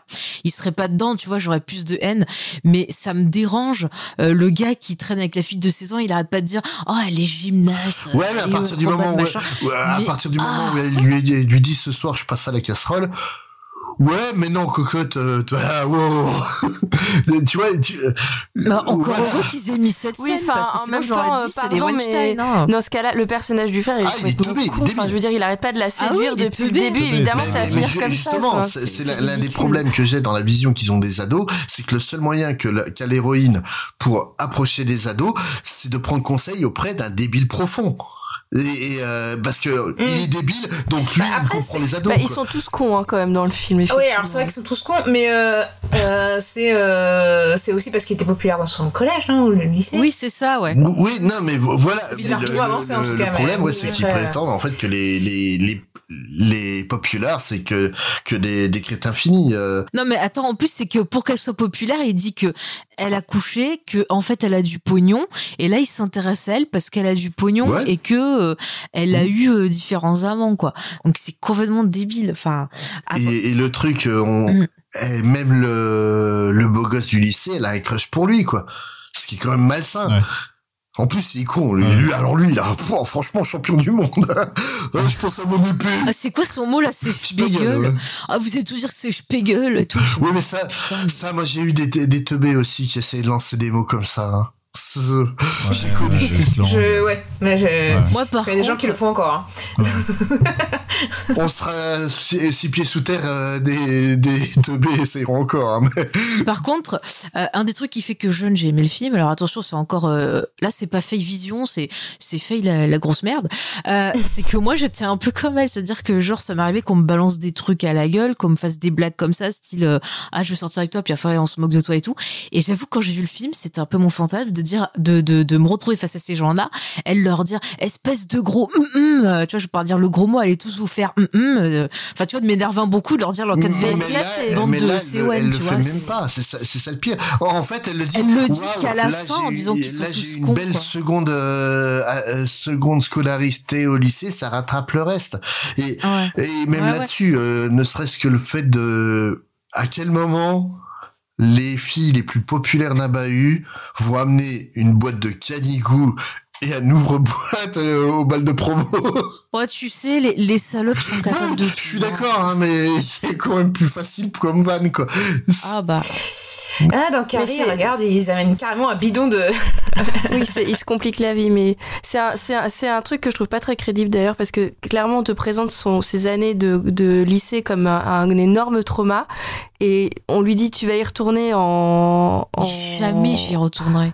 En, en incognito et euh, elle, elle y va euh, alors que évidemment que non quoi enfin je veux dire quand tu t'es fait harceler pendant toute ta scolarité tu ne vas jamais remettre les pieds dans cet enfer quoi tu vois enfin c'est sûr en fait Jamais j'y fous les pieds. Attends, mais déjà, j'ai dû faire secrétaire dans un truc, tu vois, de, de, de formation où t'avais tout âge, tu vois, des jeunes, des plus adultes et tout. Mais rien que le simple fait de me retrouver dans, ce- dans ce type d'ambiance-là, j'étais malade tous les jours. Finalement, j'étais Mmh. contente qu'on m'ait viré, tu vois. Mais vraiment, j'étais pas bien. Donc, euh, on me filerait son article, mais déjà, je, je vomis sur le gars qui me file l'article, tu vois. C'est. Et puis on a euh, Michael Vartan qui a l'air de, de, de pas du tout être dans son truc. Il a l'air de se demander ce qu'il fait Mais là il à, est toutes les, à toutes les scènes. Ils sont hyper mal filmés. Moi, je, je- c'est vraiment un truc. euh, Là, je, ça m'a. Les schtroumpfs, euh. Je rappelle. Ah là là, non mais non mais attends, même euh, même euh, il y a que Lily Sobieski qui s'en sort pas trop mal, je trouve, mais même euh, Machinette là, comment elle s'appelle Jessica Alba. Drew Barrymore euh, Non mais alors Drew Barrymore, elle est vraiment très très très Ouais. laide dans ce film. Et alors Jessica Ah, Alba, je la trouve, mais elle, elle est maquillée, mais c'est c'est un enfer quoi. Enfin je veux dire, ils ont ils, ils avaient pas de directeur photo sur ce film, c'est pas possible. Quoi. Mais grave, à un moment, on dirait que Drew Barrymore, c'est un cadavre. Je veux bien que, genre, elle, essaie- enfin, qu'il elle se maquille mal ou quoi, mais on dirait qu'elle est maquillée pour jouer un cadavre dans les experts. Non mais, Enfin, non mais même quand, quand elle est censée être canon, elle l'est pas quoi. C'est ça le une problème. choucroute là. C'est c'est c'est il est là le problème. Euh, tu vois euh, Jessica Alba, on, on on sait que c'est tu tu es habillée avec un sac à patates, elle est elle reste ravissante. Là, elle est beaucoup trop maquillée, c'est clair. Euh, tu prends à la même période, elle a, elle, elle a fait euh, La qui tue. Mm. Où elle est, Qui est excellent. où elle est beaucoup plus simple euh, dans, dans le film et elle est beaucoup plus belle que, que dans ce film-là, quoi. Et, et qui est un film qui doit avoir la moitié du budget de, de coller cette attitude. hein. Et, euh, et Mais il y avait cette espèce de mode à la fin des années 90 de, de, de, de ces maquillages, mais ignobles. Oh, je sais pas si vous vous rappelez, les filles, il y avait aussi ces rouges à lèvres là qui Oui, changent de les, couleur et les fards à paupières hyper prononcés euh, de toutes Ouais, les couleurs. Oui, non, c'était vraiment pas euh, le top de, de tout en fait, ni de la musique, ni de la mode. euh, Non, il y avait ni du cinéma du coup. Bah, euh, si, la même année avec Matrix et Fight Club. Bah oui, il y avait Matrix. Alors que Trinity, ça, c'est une, une femme magnifique. Voilà. Ouais, elle avait pas le même âge quoi. Ça reste daté années 90 Nado. quand même. hein. ouais, elle, tu l'envoyais pas au hein, franchement. euh. Bah, si, elle aurait, elle aurait beauté des fesses. Ah bah, elle aurait buté la moitié des En élèves. pion, elle, elle te dresse tous les lycéens. T'imagines, t'as Jessica Alba. euh, Bonjour, monsieur Anderson. Enfin, c'est quand même, il y a, c'est quand même un, un, un, un film qui te présente euh, le lycée comme une fabrique à connards, quoi. Vraiment. Ouais, mais, mais c'est ça, c'est la vision qu'ils ont de, de l'adolescent est, est dramatique. Hein. Bah, bah, en fait, c'est- pas un film qui parle des adolescents, c'est comme 21 Jump Street mais qui marche pas. C'est un film qui parle des gens qui aimeraient revivre leur adolescence pour changer ce qu'ils n'ont pas réussi à Mais faire. au tu final, c'est. Ou, ou là, euh, et il y y a celui qui va réussir et Mhm. celui qui va pas réussir quoi. David Arquette, il veut revivre ça parce que ça a été génial et il va se planter. Et puis Drew Barrymore, euh, ben euh, elle a pas aimé et puis bah elle va pas plus aimer, je trouve dans le film. Mais bon, euh, voilà. Mais c'est c'est ça, c'est comment des jeunes adultes aimeraient changer quelque chose du lycée qui est encore présent dans leur tête, tu vois. Mais le pire, c'est qu'ils voient même pas le lycée de, de maintenant, ils revoient le lycée de leur De époque, leur en époque. fait. Et, oui, et c'est le, problème, c'est que c'est écrit par des personnes qui étaient au lycée avant les acteurs en plus. Et euh, C'est ça, c'était ouais. une vision qui est, qui est ahurissante, quoi. Où vraiment, tu vois, au début, t'as le le patron qui dit, on, je comprends plus les jeunes. Ben les scénaristes pas plus, hein, mais euh, c'est c'est problématique quand tu dois traiter de, de ce sujet-là, je trouve. Vraiment, moi, c'est je- je- les personnages adolescents, je les trouve euh, tous euh, bah, nuls. Même le personnage de Lily Sobieski, qui est, censé être présenté comme le personnage euh, le, plus touchant et le plus gentil du bahut, ouais, le- Mais elle est fermée. En fait, tous les persos, ils sont enfermés dans leur case. C'est-à-dire que on a les populaires qui sont ensemble, les drogués ensemble, les matheux ensemble, et il y a personne qui fait un effort d'essayer de, de comprendre ce que vivent les autres ou de, de, de, de ressentir. Et c'est dans le chaud, second, en fait. euh, dans, ce qu'on dans voit le dans tous les films. volume euh, de de, ces, de cette thématique, parce que oui, on fera un volume 2 euh, dans quelques dans quelques temps. On va traiter un film qui lui aussi va essayer d'apporter un regard sociologique euh, sur euh, les- le phénomène des queen bee et de, de la vie au lycée. Je pense que vous voyez tous euh, lequel euh, je veux parler. euh. Oui, et qui est beaucoup mieux et qui est une vision féminine. Et, et pas uniquement féminine, c'est que tout simplement c'est déjà une personne Mm. qui bah, qui est qui apprécie un minimum les les adolescents quoi. Bah, ces personnages, déjà, pour commencer. Et euh, fran- euh, fran- franchement, ouais, la- le collège attitude, je le trouve difficilement défendable. Hein. Bah, je sais pas vous, mais moi j'ai l'impression que tous les ados, c'est euh, limite, à part euh, Lily, euh, Lily B, euh, c'est le. C'est tous des personnages, euh, enfin, c'est des figurants, quoi, limite. Enfin, ils sont inexistants, quoi. Tout à fait, ouais. ouais. Ah oui, oui, oui. C'est des silhouettes. Honnêtement, euh, dans un fond, le, quoi. le, le trio de, de Queen Bee, euh, je sais pas pourquoi elle se déplace toujours par trois, tiens d'ailleurs. euh, les, euh, Oui, c'est vrai. C'est comme un non, c'est ça, c'est la reine des abeilles et puis, et puis, et Oui, puis c'est ouais, la reine des abeilles, ouais. ouais. Mais euh, le, le trio, honnêtement, bah à part le fait que Je- Jessica Alba a la pommade et puis qu'elle détonne au milieu des deux autres, franchement, les deux autres, je- j'en ai, je suis capable de les différencier, d'en avoir ne serait-ce que le moins de souvenirs. J'ai vu le film il y a blonde- 4 heures. Mais il y a, il y a une blonde, Ah, elle était bravo, dans Scream Tate. 4 et je crois qu'elle était Oui, et dans puis t'as. Jordan Ladd aussi, la, la, la fille que- de Cheryl Ladd, qui joue, euh, qui joue l'une des deux. Ah Ouais. merde, c'est sa fille. qui est, D'accord. qui est une très jolie euh, jeune euh, jeune femme aussi mais mais le, le problème c'est que ces personnages sont tellement insipides que tu en as rien Ah, à foutre quoi Ouais, ouais. à, à la différence justement du film du volume 2 où où le, la reine des abeilles et ses, ses deux butineuses, les trois ont une vraie personnalité prononcée, que tu fais la différence des trois et qu'elles ont un vrai rôle au sein du film, ce qui est pas du tout le cas ici, quoi. Bah, oui. Ouais. Mais même les adultes, enfin c'est c'est vraiment Mmh. cliché sur cliché, c'est-à-dire que euh, t'as sa copine de travail qui est genre la nympho de service, euh, t'as le patron euh, euh, qui fait que râler, mais en fait euh, c'est un cœur tendre. Enfin, alors, t'as son collègue là qui lui met le micro. Vous l'avez vu en oui. VF Ouais. Euh, Le- ouais. L'accent mais raciste du collègue là qui s'occupe du micro. Oh là là là là. C'est tous des clichés, quoi, en fait, qui vont jamais être euh, dépassés le stade du cliché. quoi. Le, le pire, c'est que t'as d'excellents acteurs. Hein. Tu prends euh, le patron, c'est quand même John C. Reilly, qui, Légèrement, ouais. qui est euh, dans, dans les collègues euh, de bureau, euh, la, la noire de service. Ils ont collé Octavia Spencer, qui est extraordinaire comme actrice. Qu'on voit euh, deux plans. Mm. Ouais, voilà. Bah, elle fait la noire de service. C'est, c'est- Non mais c'est vrai, hein, c'est triste mais vrai. Hein. Euh, le, le club euh, de maths, bah, à part Lily Sobeski, n'existe pas.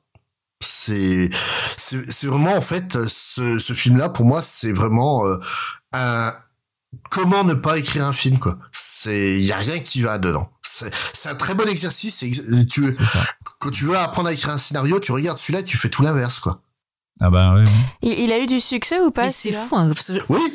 Oui, il a eu beaucoup de succès. Justement, je te dis, ça lui a permis de, de financer euh, ben, ses, ses autres projets euh, par la suite. quoi. C'est Ah ouais, ouais. Non, mais... Comme quoi, faire un truc décérébré, euh, si vous voulez gagner de l'argent. Mais, mais c'est euh, fou parce que Bah, franchement je me dis en 99 comment C'est j'ai c'est pu tu vois en 99 comment j'ai pu m'éclater à fond sur Matrix et euh, voir ce truc qui était con Putain, comme ça euh, regardé ça à l'époque? j'ai j'ai pas compris ce qui s'est passé en 99 j'ai eu drogue, un problème la à un drogue. moment mais non jamais jamais Ah, dommage. Oh, le café écoute, oui euh, moi, euh, à cette époque-là, j'ai pu aimer, euh, j'ai pu aimer Matrix, Elle est trop bien et American Pie.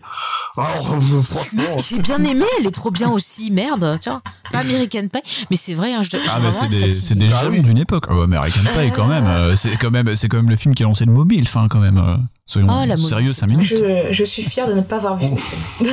de pas avoir Oh vu la la vache. momie Euh, c'est bien la momie Non, non, pas la momie. American Pie. Il parle de American Pie. Ah, American Pie. Oh, bah, tu rates rien. Moi, franchement, je déteste. Tout ce qui est vulgaire comme ça, j'aime pas.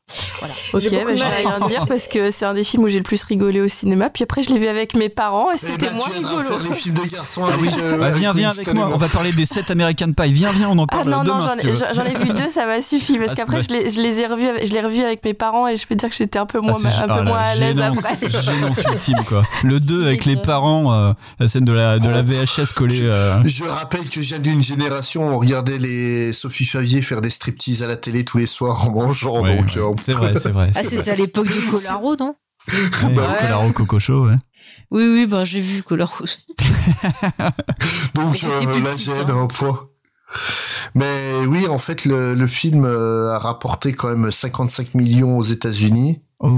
Donc ce qui est quand même pas mal. Hein. Mais il y a Euh, David Arquette qui est déguisé en Tom Cruise. Encore une fois, Tom Cruise revient. Vous voyez, il y a plein d'inspiration dans tous ces films. Puis David Arquette, il sortait de Scream, hein. c'est pareil. Ouais. Hein. Mais je l'aime bien, moi. Il a un petit côté, je sais pas, je Ah trouve ouais, charmant. moi, Da- David Arquette, c'est pas, c'est pas un acteur que je déteste. Hein. La preuve, ce soir après l'émission, j'ai regardé un film avec lui. Mais Ah, bah, très bien. Lequel Elite tu vas regarder Celui où il est en Elvis Ah, oh, sur le catch, ouais, un, peu- un peu de testostérone après tout ça. Un peu de catch, un peu de mais je sais pas, il a, il a une coquetterie dans l'œil, je sais pas, il me plaît bien. celui-là. Une coquetterie dans l'œil. je suis allée voir Scream 5 pour lui, donc euh, Oh là là. ouais, j'en dirai pas plus. Mais... Merci, sacrifice aussi. Eh, J'ai appris que Scream 5 avait été écrit par l'auteur d'Indépendance des deux. Gage de qualité. Voilà, si vous avez envie de le voir, je vous préviens. Ah, c'est c'est un film qui est, qui est un peu comme les films de ce soir, pas du tout subtil. Ah bon? Oui. En même temps, le slasher est un peu euh, assez proche euh, en termes de genre euh, de ce type de film. D'ailleurs, faudra inventer le slasher teen rom-com. Bah, ils ont essayé de faire ça avec les Scream- euh, la série Scream Queen, non? J'ai pas Ah, ah, Ah oui, c'est vrai. Queen ouais, de- ouais, ouais, ouais. Non, il n'y a pas vraiment un côté d'une rom-com. Il y a pas de romance? Il y a un côté assez décalé, satirique. À la rigueur, peu. là, il y a le, dernier film là, de, de celui qui avait fait les Happy Birthday. Euh, Ouais. Ah, Freaky, euh, enfin oui, refait, c'est pas ouais. bien. C'est pas bien du tout. Hein. Je, je conseille plutôt Happy Birthday, le premier. Ouais, c'est Freaky Friday avec. Wings Bone, Ouais, ouais. Et c'est pas bien, c'est pas bien du tout. Mais vraiment. Ah ouais? Mince alors, parce que j'avais beaucoup aimé euh, Happy Birthday. et Bah, le- Happy Birthday, ça 2. allait. Bah, disons qu'en euh, qu'en fait, Vince Vaughn joue très mal l'adolescente de 16 ans. Ah, Autant, dommage, j'aime bien cette autant l'adolescente de 16 ans joue très bien Vince Vaughn. que l'inverse, c'est pas, ouais, pas facile. ah, écoute. euh, peu dérangeant comme volte-face avec Travolta qui sait pas faire Nicolas Cage. Voilà. On peut pas non, dire ça, dis pas ça, style. vas-y. Non, on peut rien dire sur Volteface. Ah non, mais Euh, pas j'adore volte-face, mais Travolta pas, est non, gênant. J'ai pas envie qu'il me touche le visage. Ni, euh, Bah oui, ni mais à Nicolas pour. Cage, ni à John Woo. Moi, je suis team Nicolas Cage de toute façon. Oui, moi aussi. Voilà, il est charmant. Allez. C'était le mot de la soirée. À quand une rom-com, euh, mais euh, voilà, avec Nicolas Cage Bah, il y euh, en a je sais pas, une. moi, il faut trouver quelqu'un aussi. dans- Bah, les gars, on a eu, Valéga. Bah oui, euh, machin, euh, c'est marrant. non, mais là, il était plus vieux, j'ai dit rom-com, j'ai pas dit teen rom-com. Ah, il y a eu aussi, Ah. hein, je crois. Parce que Oh, ça doit y m'intéresse, avoir. quoi. Euh, Il y a- oh, il y a dû avoir à un moment donné. hein. Monsieur, il a tout fait, donc. euh, The Rock Oui. The Rock, c'est une rom-com. Ouais. C'est vrai, c'est vrai. The Rock. Ah oui, j'adore The Rock, je l'ai revu pendant les vacances. Ah, c'était beau tout ça. Bah écoutez, on, on va bien rêver ce soir, je pense, de toutes ces belles histoires d'amour. Euh, Est-ce que quand même, euh, pour finir, il y a, il y a- pour ceux qui ont des idées, hein, un film des années 80 ou 90 qui, qui pour vous, euh, vous a marqué dans ce style-là, qui est votre, votre petit film de chevet de cette époque-là, est-ce qu'il y en a un quand même? Qui a dit C'est Je vais l'interroger. Dénoncer, qui a dit C'est moi, c'est Charlotte. Eh ben vas-y Charlotte, voilà. Euh, non, moi, c'est des films qui me rendent réac parce que euh, je me dis que tous ces jeunes qui sont trop riches et qui ont trop de temps à perdre, c'est pas comme ça qu'on va sauver le monde, donc au boulot, quoi. Mais tu as raison, tu as raison, fais la révolution. Euh, non, il y en a sûrement, mais j'avoue que je les ai pas là en tête. euh. Il y en a sûrement, hein, en vrai. euh. Moi, il y en a un qui me revient. Alors, c'est peut-être le seul dans ce style-là que j'ai aimé. Euh, c'est Romeo plus Juliette. Je hais ce film, pardon. Désolée. Désolée. Non, non, Baz Luhrmann, non. Enfin, j'arrive à... Mais tu as raison de le citer, il a aussi Ah bah marqué. oui. Hein. Et puis, il y avait une autre chanson du... Il n'y avait pas encore Kiss Me? Non, mais euh... Non, non, c'est les chanson, Cranberries. Non, euh, c'est pas les cran- non, c'est les cranberries, Non, euh, c'est les Cardigans. Ah oui, non, Cardigans. Ouais, Cranberries, Ah, Cardigans. Cardigans. Cardigans, ouais. Ah, c'était pas Love Me? Aussi, mais Cardigans qu'on retrouve Ah. aussi dans Collège Attitude. Qui ressemble beaucoup à Kiss Ouais. Me. Bah, on est dans les époques euh, comme Et ça. je sais pas s'ils sont pas aussi dans Cruel Intention, s'il n'y a pas un morceau de deux dedans. C'est possible. Bah, il y a Cruel sur aussi mon qui est album. vachement bien aussi. Lequel? Cruel Attention. Ah oui, mais j'adore ce film. J'ai la BO dans mon, dans mon téléphone, ça me quitte pas. Une belle réinterprétation des lésions dangereuses. Ouais. Mm. Après, il est vrai que Cruel Intention et Romeo plus Juliette sont pas très réalistes quand même en vrai. hein. Non, non, mais bon. Dieu merci. il ne se passe pas ça au collège, au lycée. En même temps, euh, ah, moi j'ai vu personne sortir sa croix pour sniffer dans les toilettes. hein. Ni euh, des gangs s'affronter dans le lycée, donc euh, ça va. Ça va, ça va. Ah bah, vous les garçons, alors qu'est-ce qu'est-ce qui vous fait frissonner? De plaisir, hein, je, je- American Pie 2. Alison Hannigan, on peut pas dire. Ouais, non, bah oui, elle est géniale. Elle, elle est absolument géniale. Voilà. J'adore cette actrice. La, la meilleure, la meilleure histoire d'amour hein, dans un film. Avec sa flûte? Avec sa flûte. Bah, Non, mais c'est vrai que la relation d'amour qu'elle dé- qu'elle développe avec Jim euh, dans American Pie 2 est très intéressante, quoi. Enfin, c'est surtout Jim qui se rend compte euh, qu'il qu'il est fou amoureux d'elle, en fait, quoi. Et que Ouais. c'est un gros con. Voilà. Et est-ce qu'il la même relook pas la peine, elle est parfaite comme elle Non, est. c'est lui qui Même se fait pas. relooker. Ouais, Eh ben voyez, ça évolue, c'est bien. C'est fantastique. Et toi, Spade, c'est quoi ton histoire d'amour préférée d'étudiant Bah, je dirais That, hein, quand même. Elle, est trop bien parce que c'est quand même euh, bah, le l'alpha et l'oméga de la teen rom-com, quoi. C'est c'est tu peux pas faire mieux et pire que ça en même temps. Mais je trouve que c'est à la fois sa propre parodie de lui-même. Enfin, c'est c'est vraiment bizarre ce film. C'est-à-dire que tu peux pas le voir sans te moquer en même Bah, temps. même pas, même Enfin, pas sans moquer, parce que vraiment, j'ai- aucun second degré euh, sur l'affection que je porte à ce film-là. Je l'aime sincèrement. C'est un, un film que j'aime beaucoup, mais objectivement, c'est nul. mais je l'aime quand même. C'est un peu comme, euh, bah, t'as un enfant un peu différent, mais tu l'aimes quand même, quoi. C'est tout.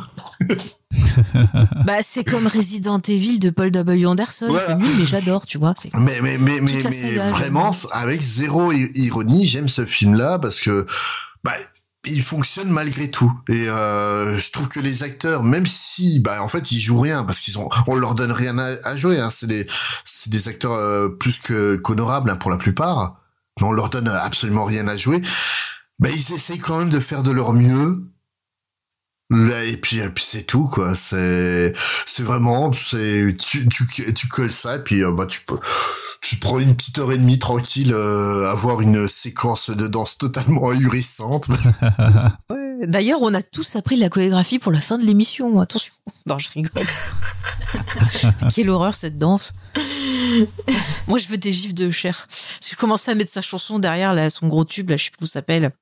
Vous savez, là où il danse tout le temps, là, ça fait tu tu tu tu tu tu tu. Bon, je, je chante très mal, mais pour ceux qui ont compris, euh, vous gagnerez des points. Mais voilà, à chaque fois que je vois Usher, j'entends cette chanson, donc. euh, Ah oui. Voilà, je- écoutez, c'est pas grave. Je vis mon moment de solitude musicale toute seule. Bah, je pense que ça va conclure cette émission. Euh, bah écoutez, bah, on a passé un bon moment, euh, on a mis des paillettes de partout, euh, on s'est tous euh, vraiment très très bien relookés. J'aime beaucoup les petites couettes que porte Winston, là vous les voyez pas, mais moi je les imagine. Mon Spades, il a mis ses magnifiques chaussures pour descendre les poubelles avec Kiss Me en fond. Hein, tu es ready, tu es beau. Il parle même plus tellement c'est l'émotion. Ouais. Ah bah voilà, aussi on lui avait dit de pas mettre des talons de 20 cm. Pantalon 20 cm plus euh, robe à traîne, euh, c'est compliqué à gérer dans l'escalier. Ah bah en plus une traîne de 10 mètres, attends, il faut pas. Bon bah écoutez, en tout cas j'espère que cette émission vous a plu, vous avez aimé ce volume 1 et nous reviendrons très bientôt pour un volume 2 qu'on va teaser, nous avancerons dans le temps, il y aura euh, des histoires sombres, il y aura du chantage, euh, du sexe, de la drogue. Non non, ce n'est pas une émission d'M6, mais il va se passer plein plein de choses et j'espère vraiment que vous serez au rendez-vous. En attendant, bah, vous pouvez euh, écouter et réécouter bah, les autres belles émissions de, de décennie. Vous pouvez aussi découvrir toutes les émissions d'Audioactif. Donc, bah, n'hésitez pas. Puis venez aussi nous donner peut-être votre petit euh, classement de vos films préférés des années 80-90 qui vous font euh, battre le cœur, dont vous rêvez tout le temps. Voilà, dites-nous si vous aimez, par exemple, Freddie Prinze Jr. voilà, si vous avez envie qu'il vous relook. On veut tout savoir. Et comme ça, on patientera pour la suite de cette aventure dans ce monde merveilleux de l'amour auprès des adolescents. Ben, moi, je vous dis Ouh, attention. Moi, je vous dis bonne nuit et à très très bientôt. Ciao. Ciao.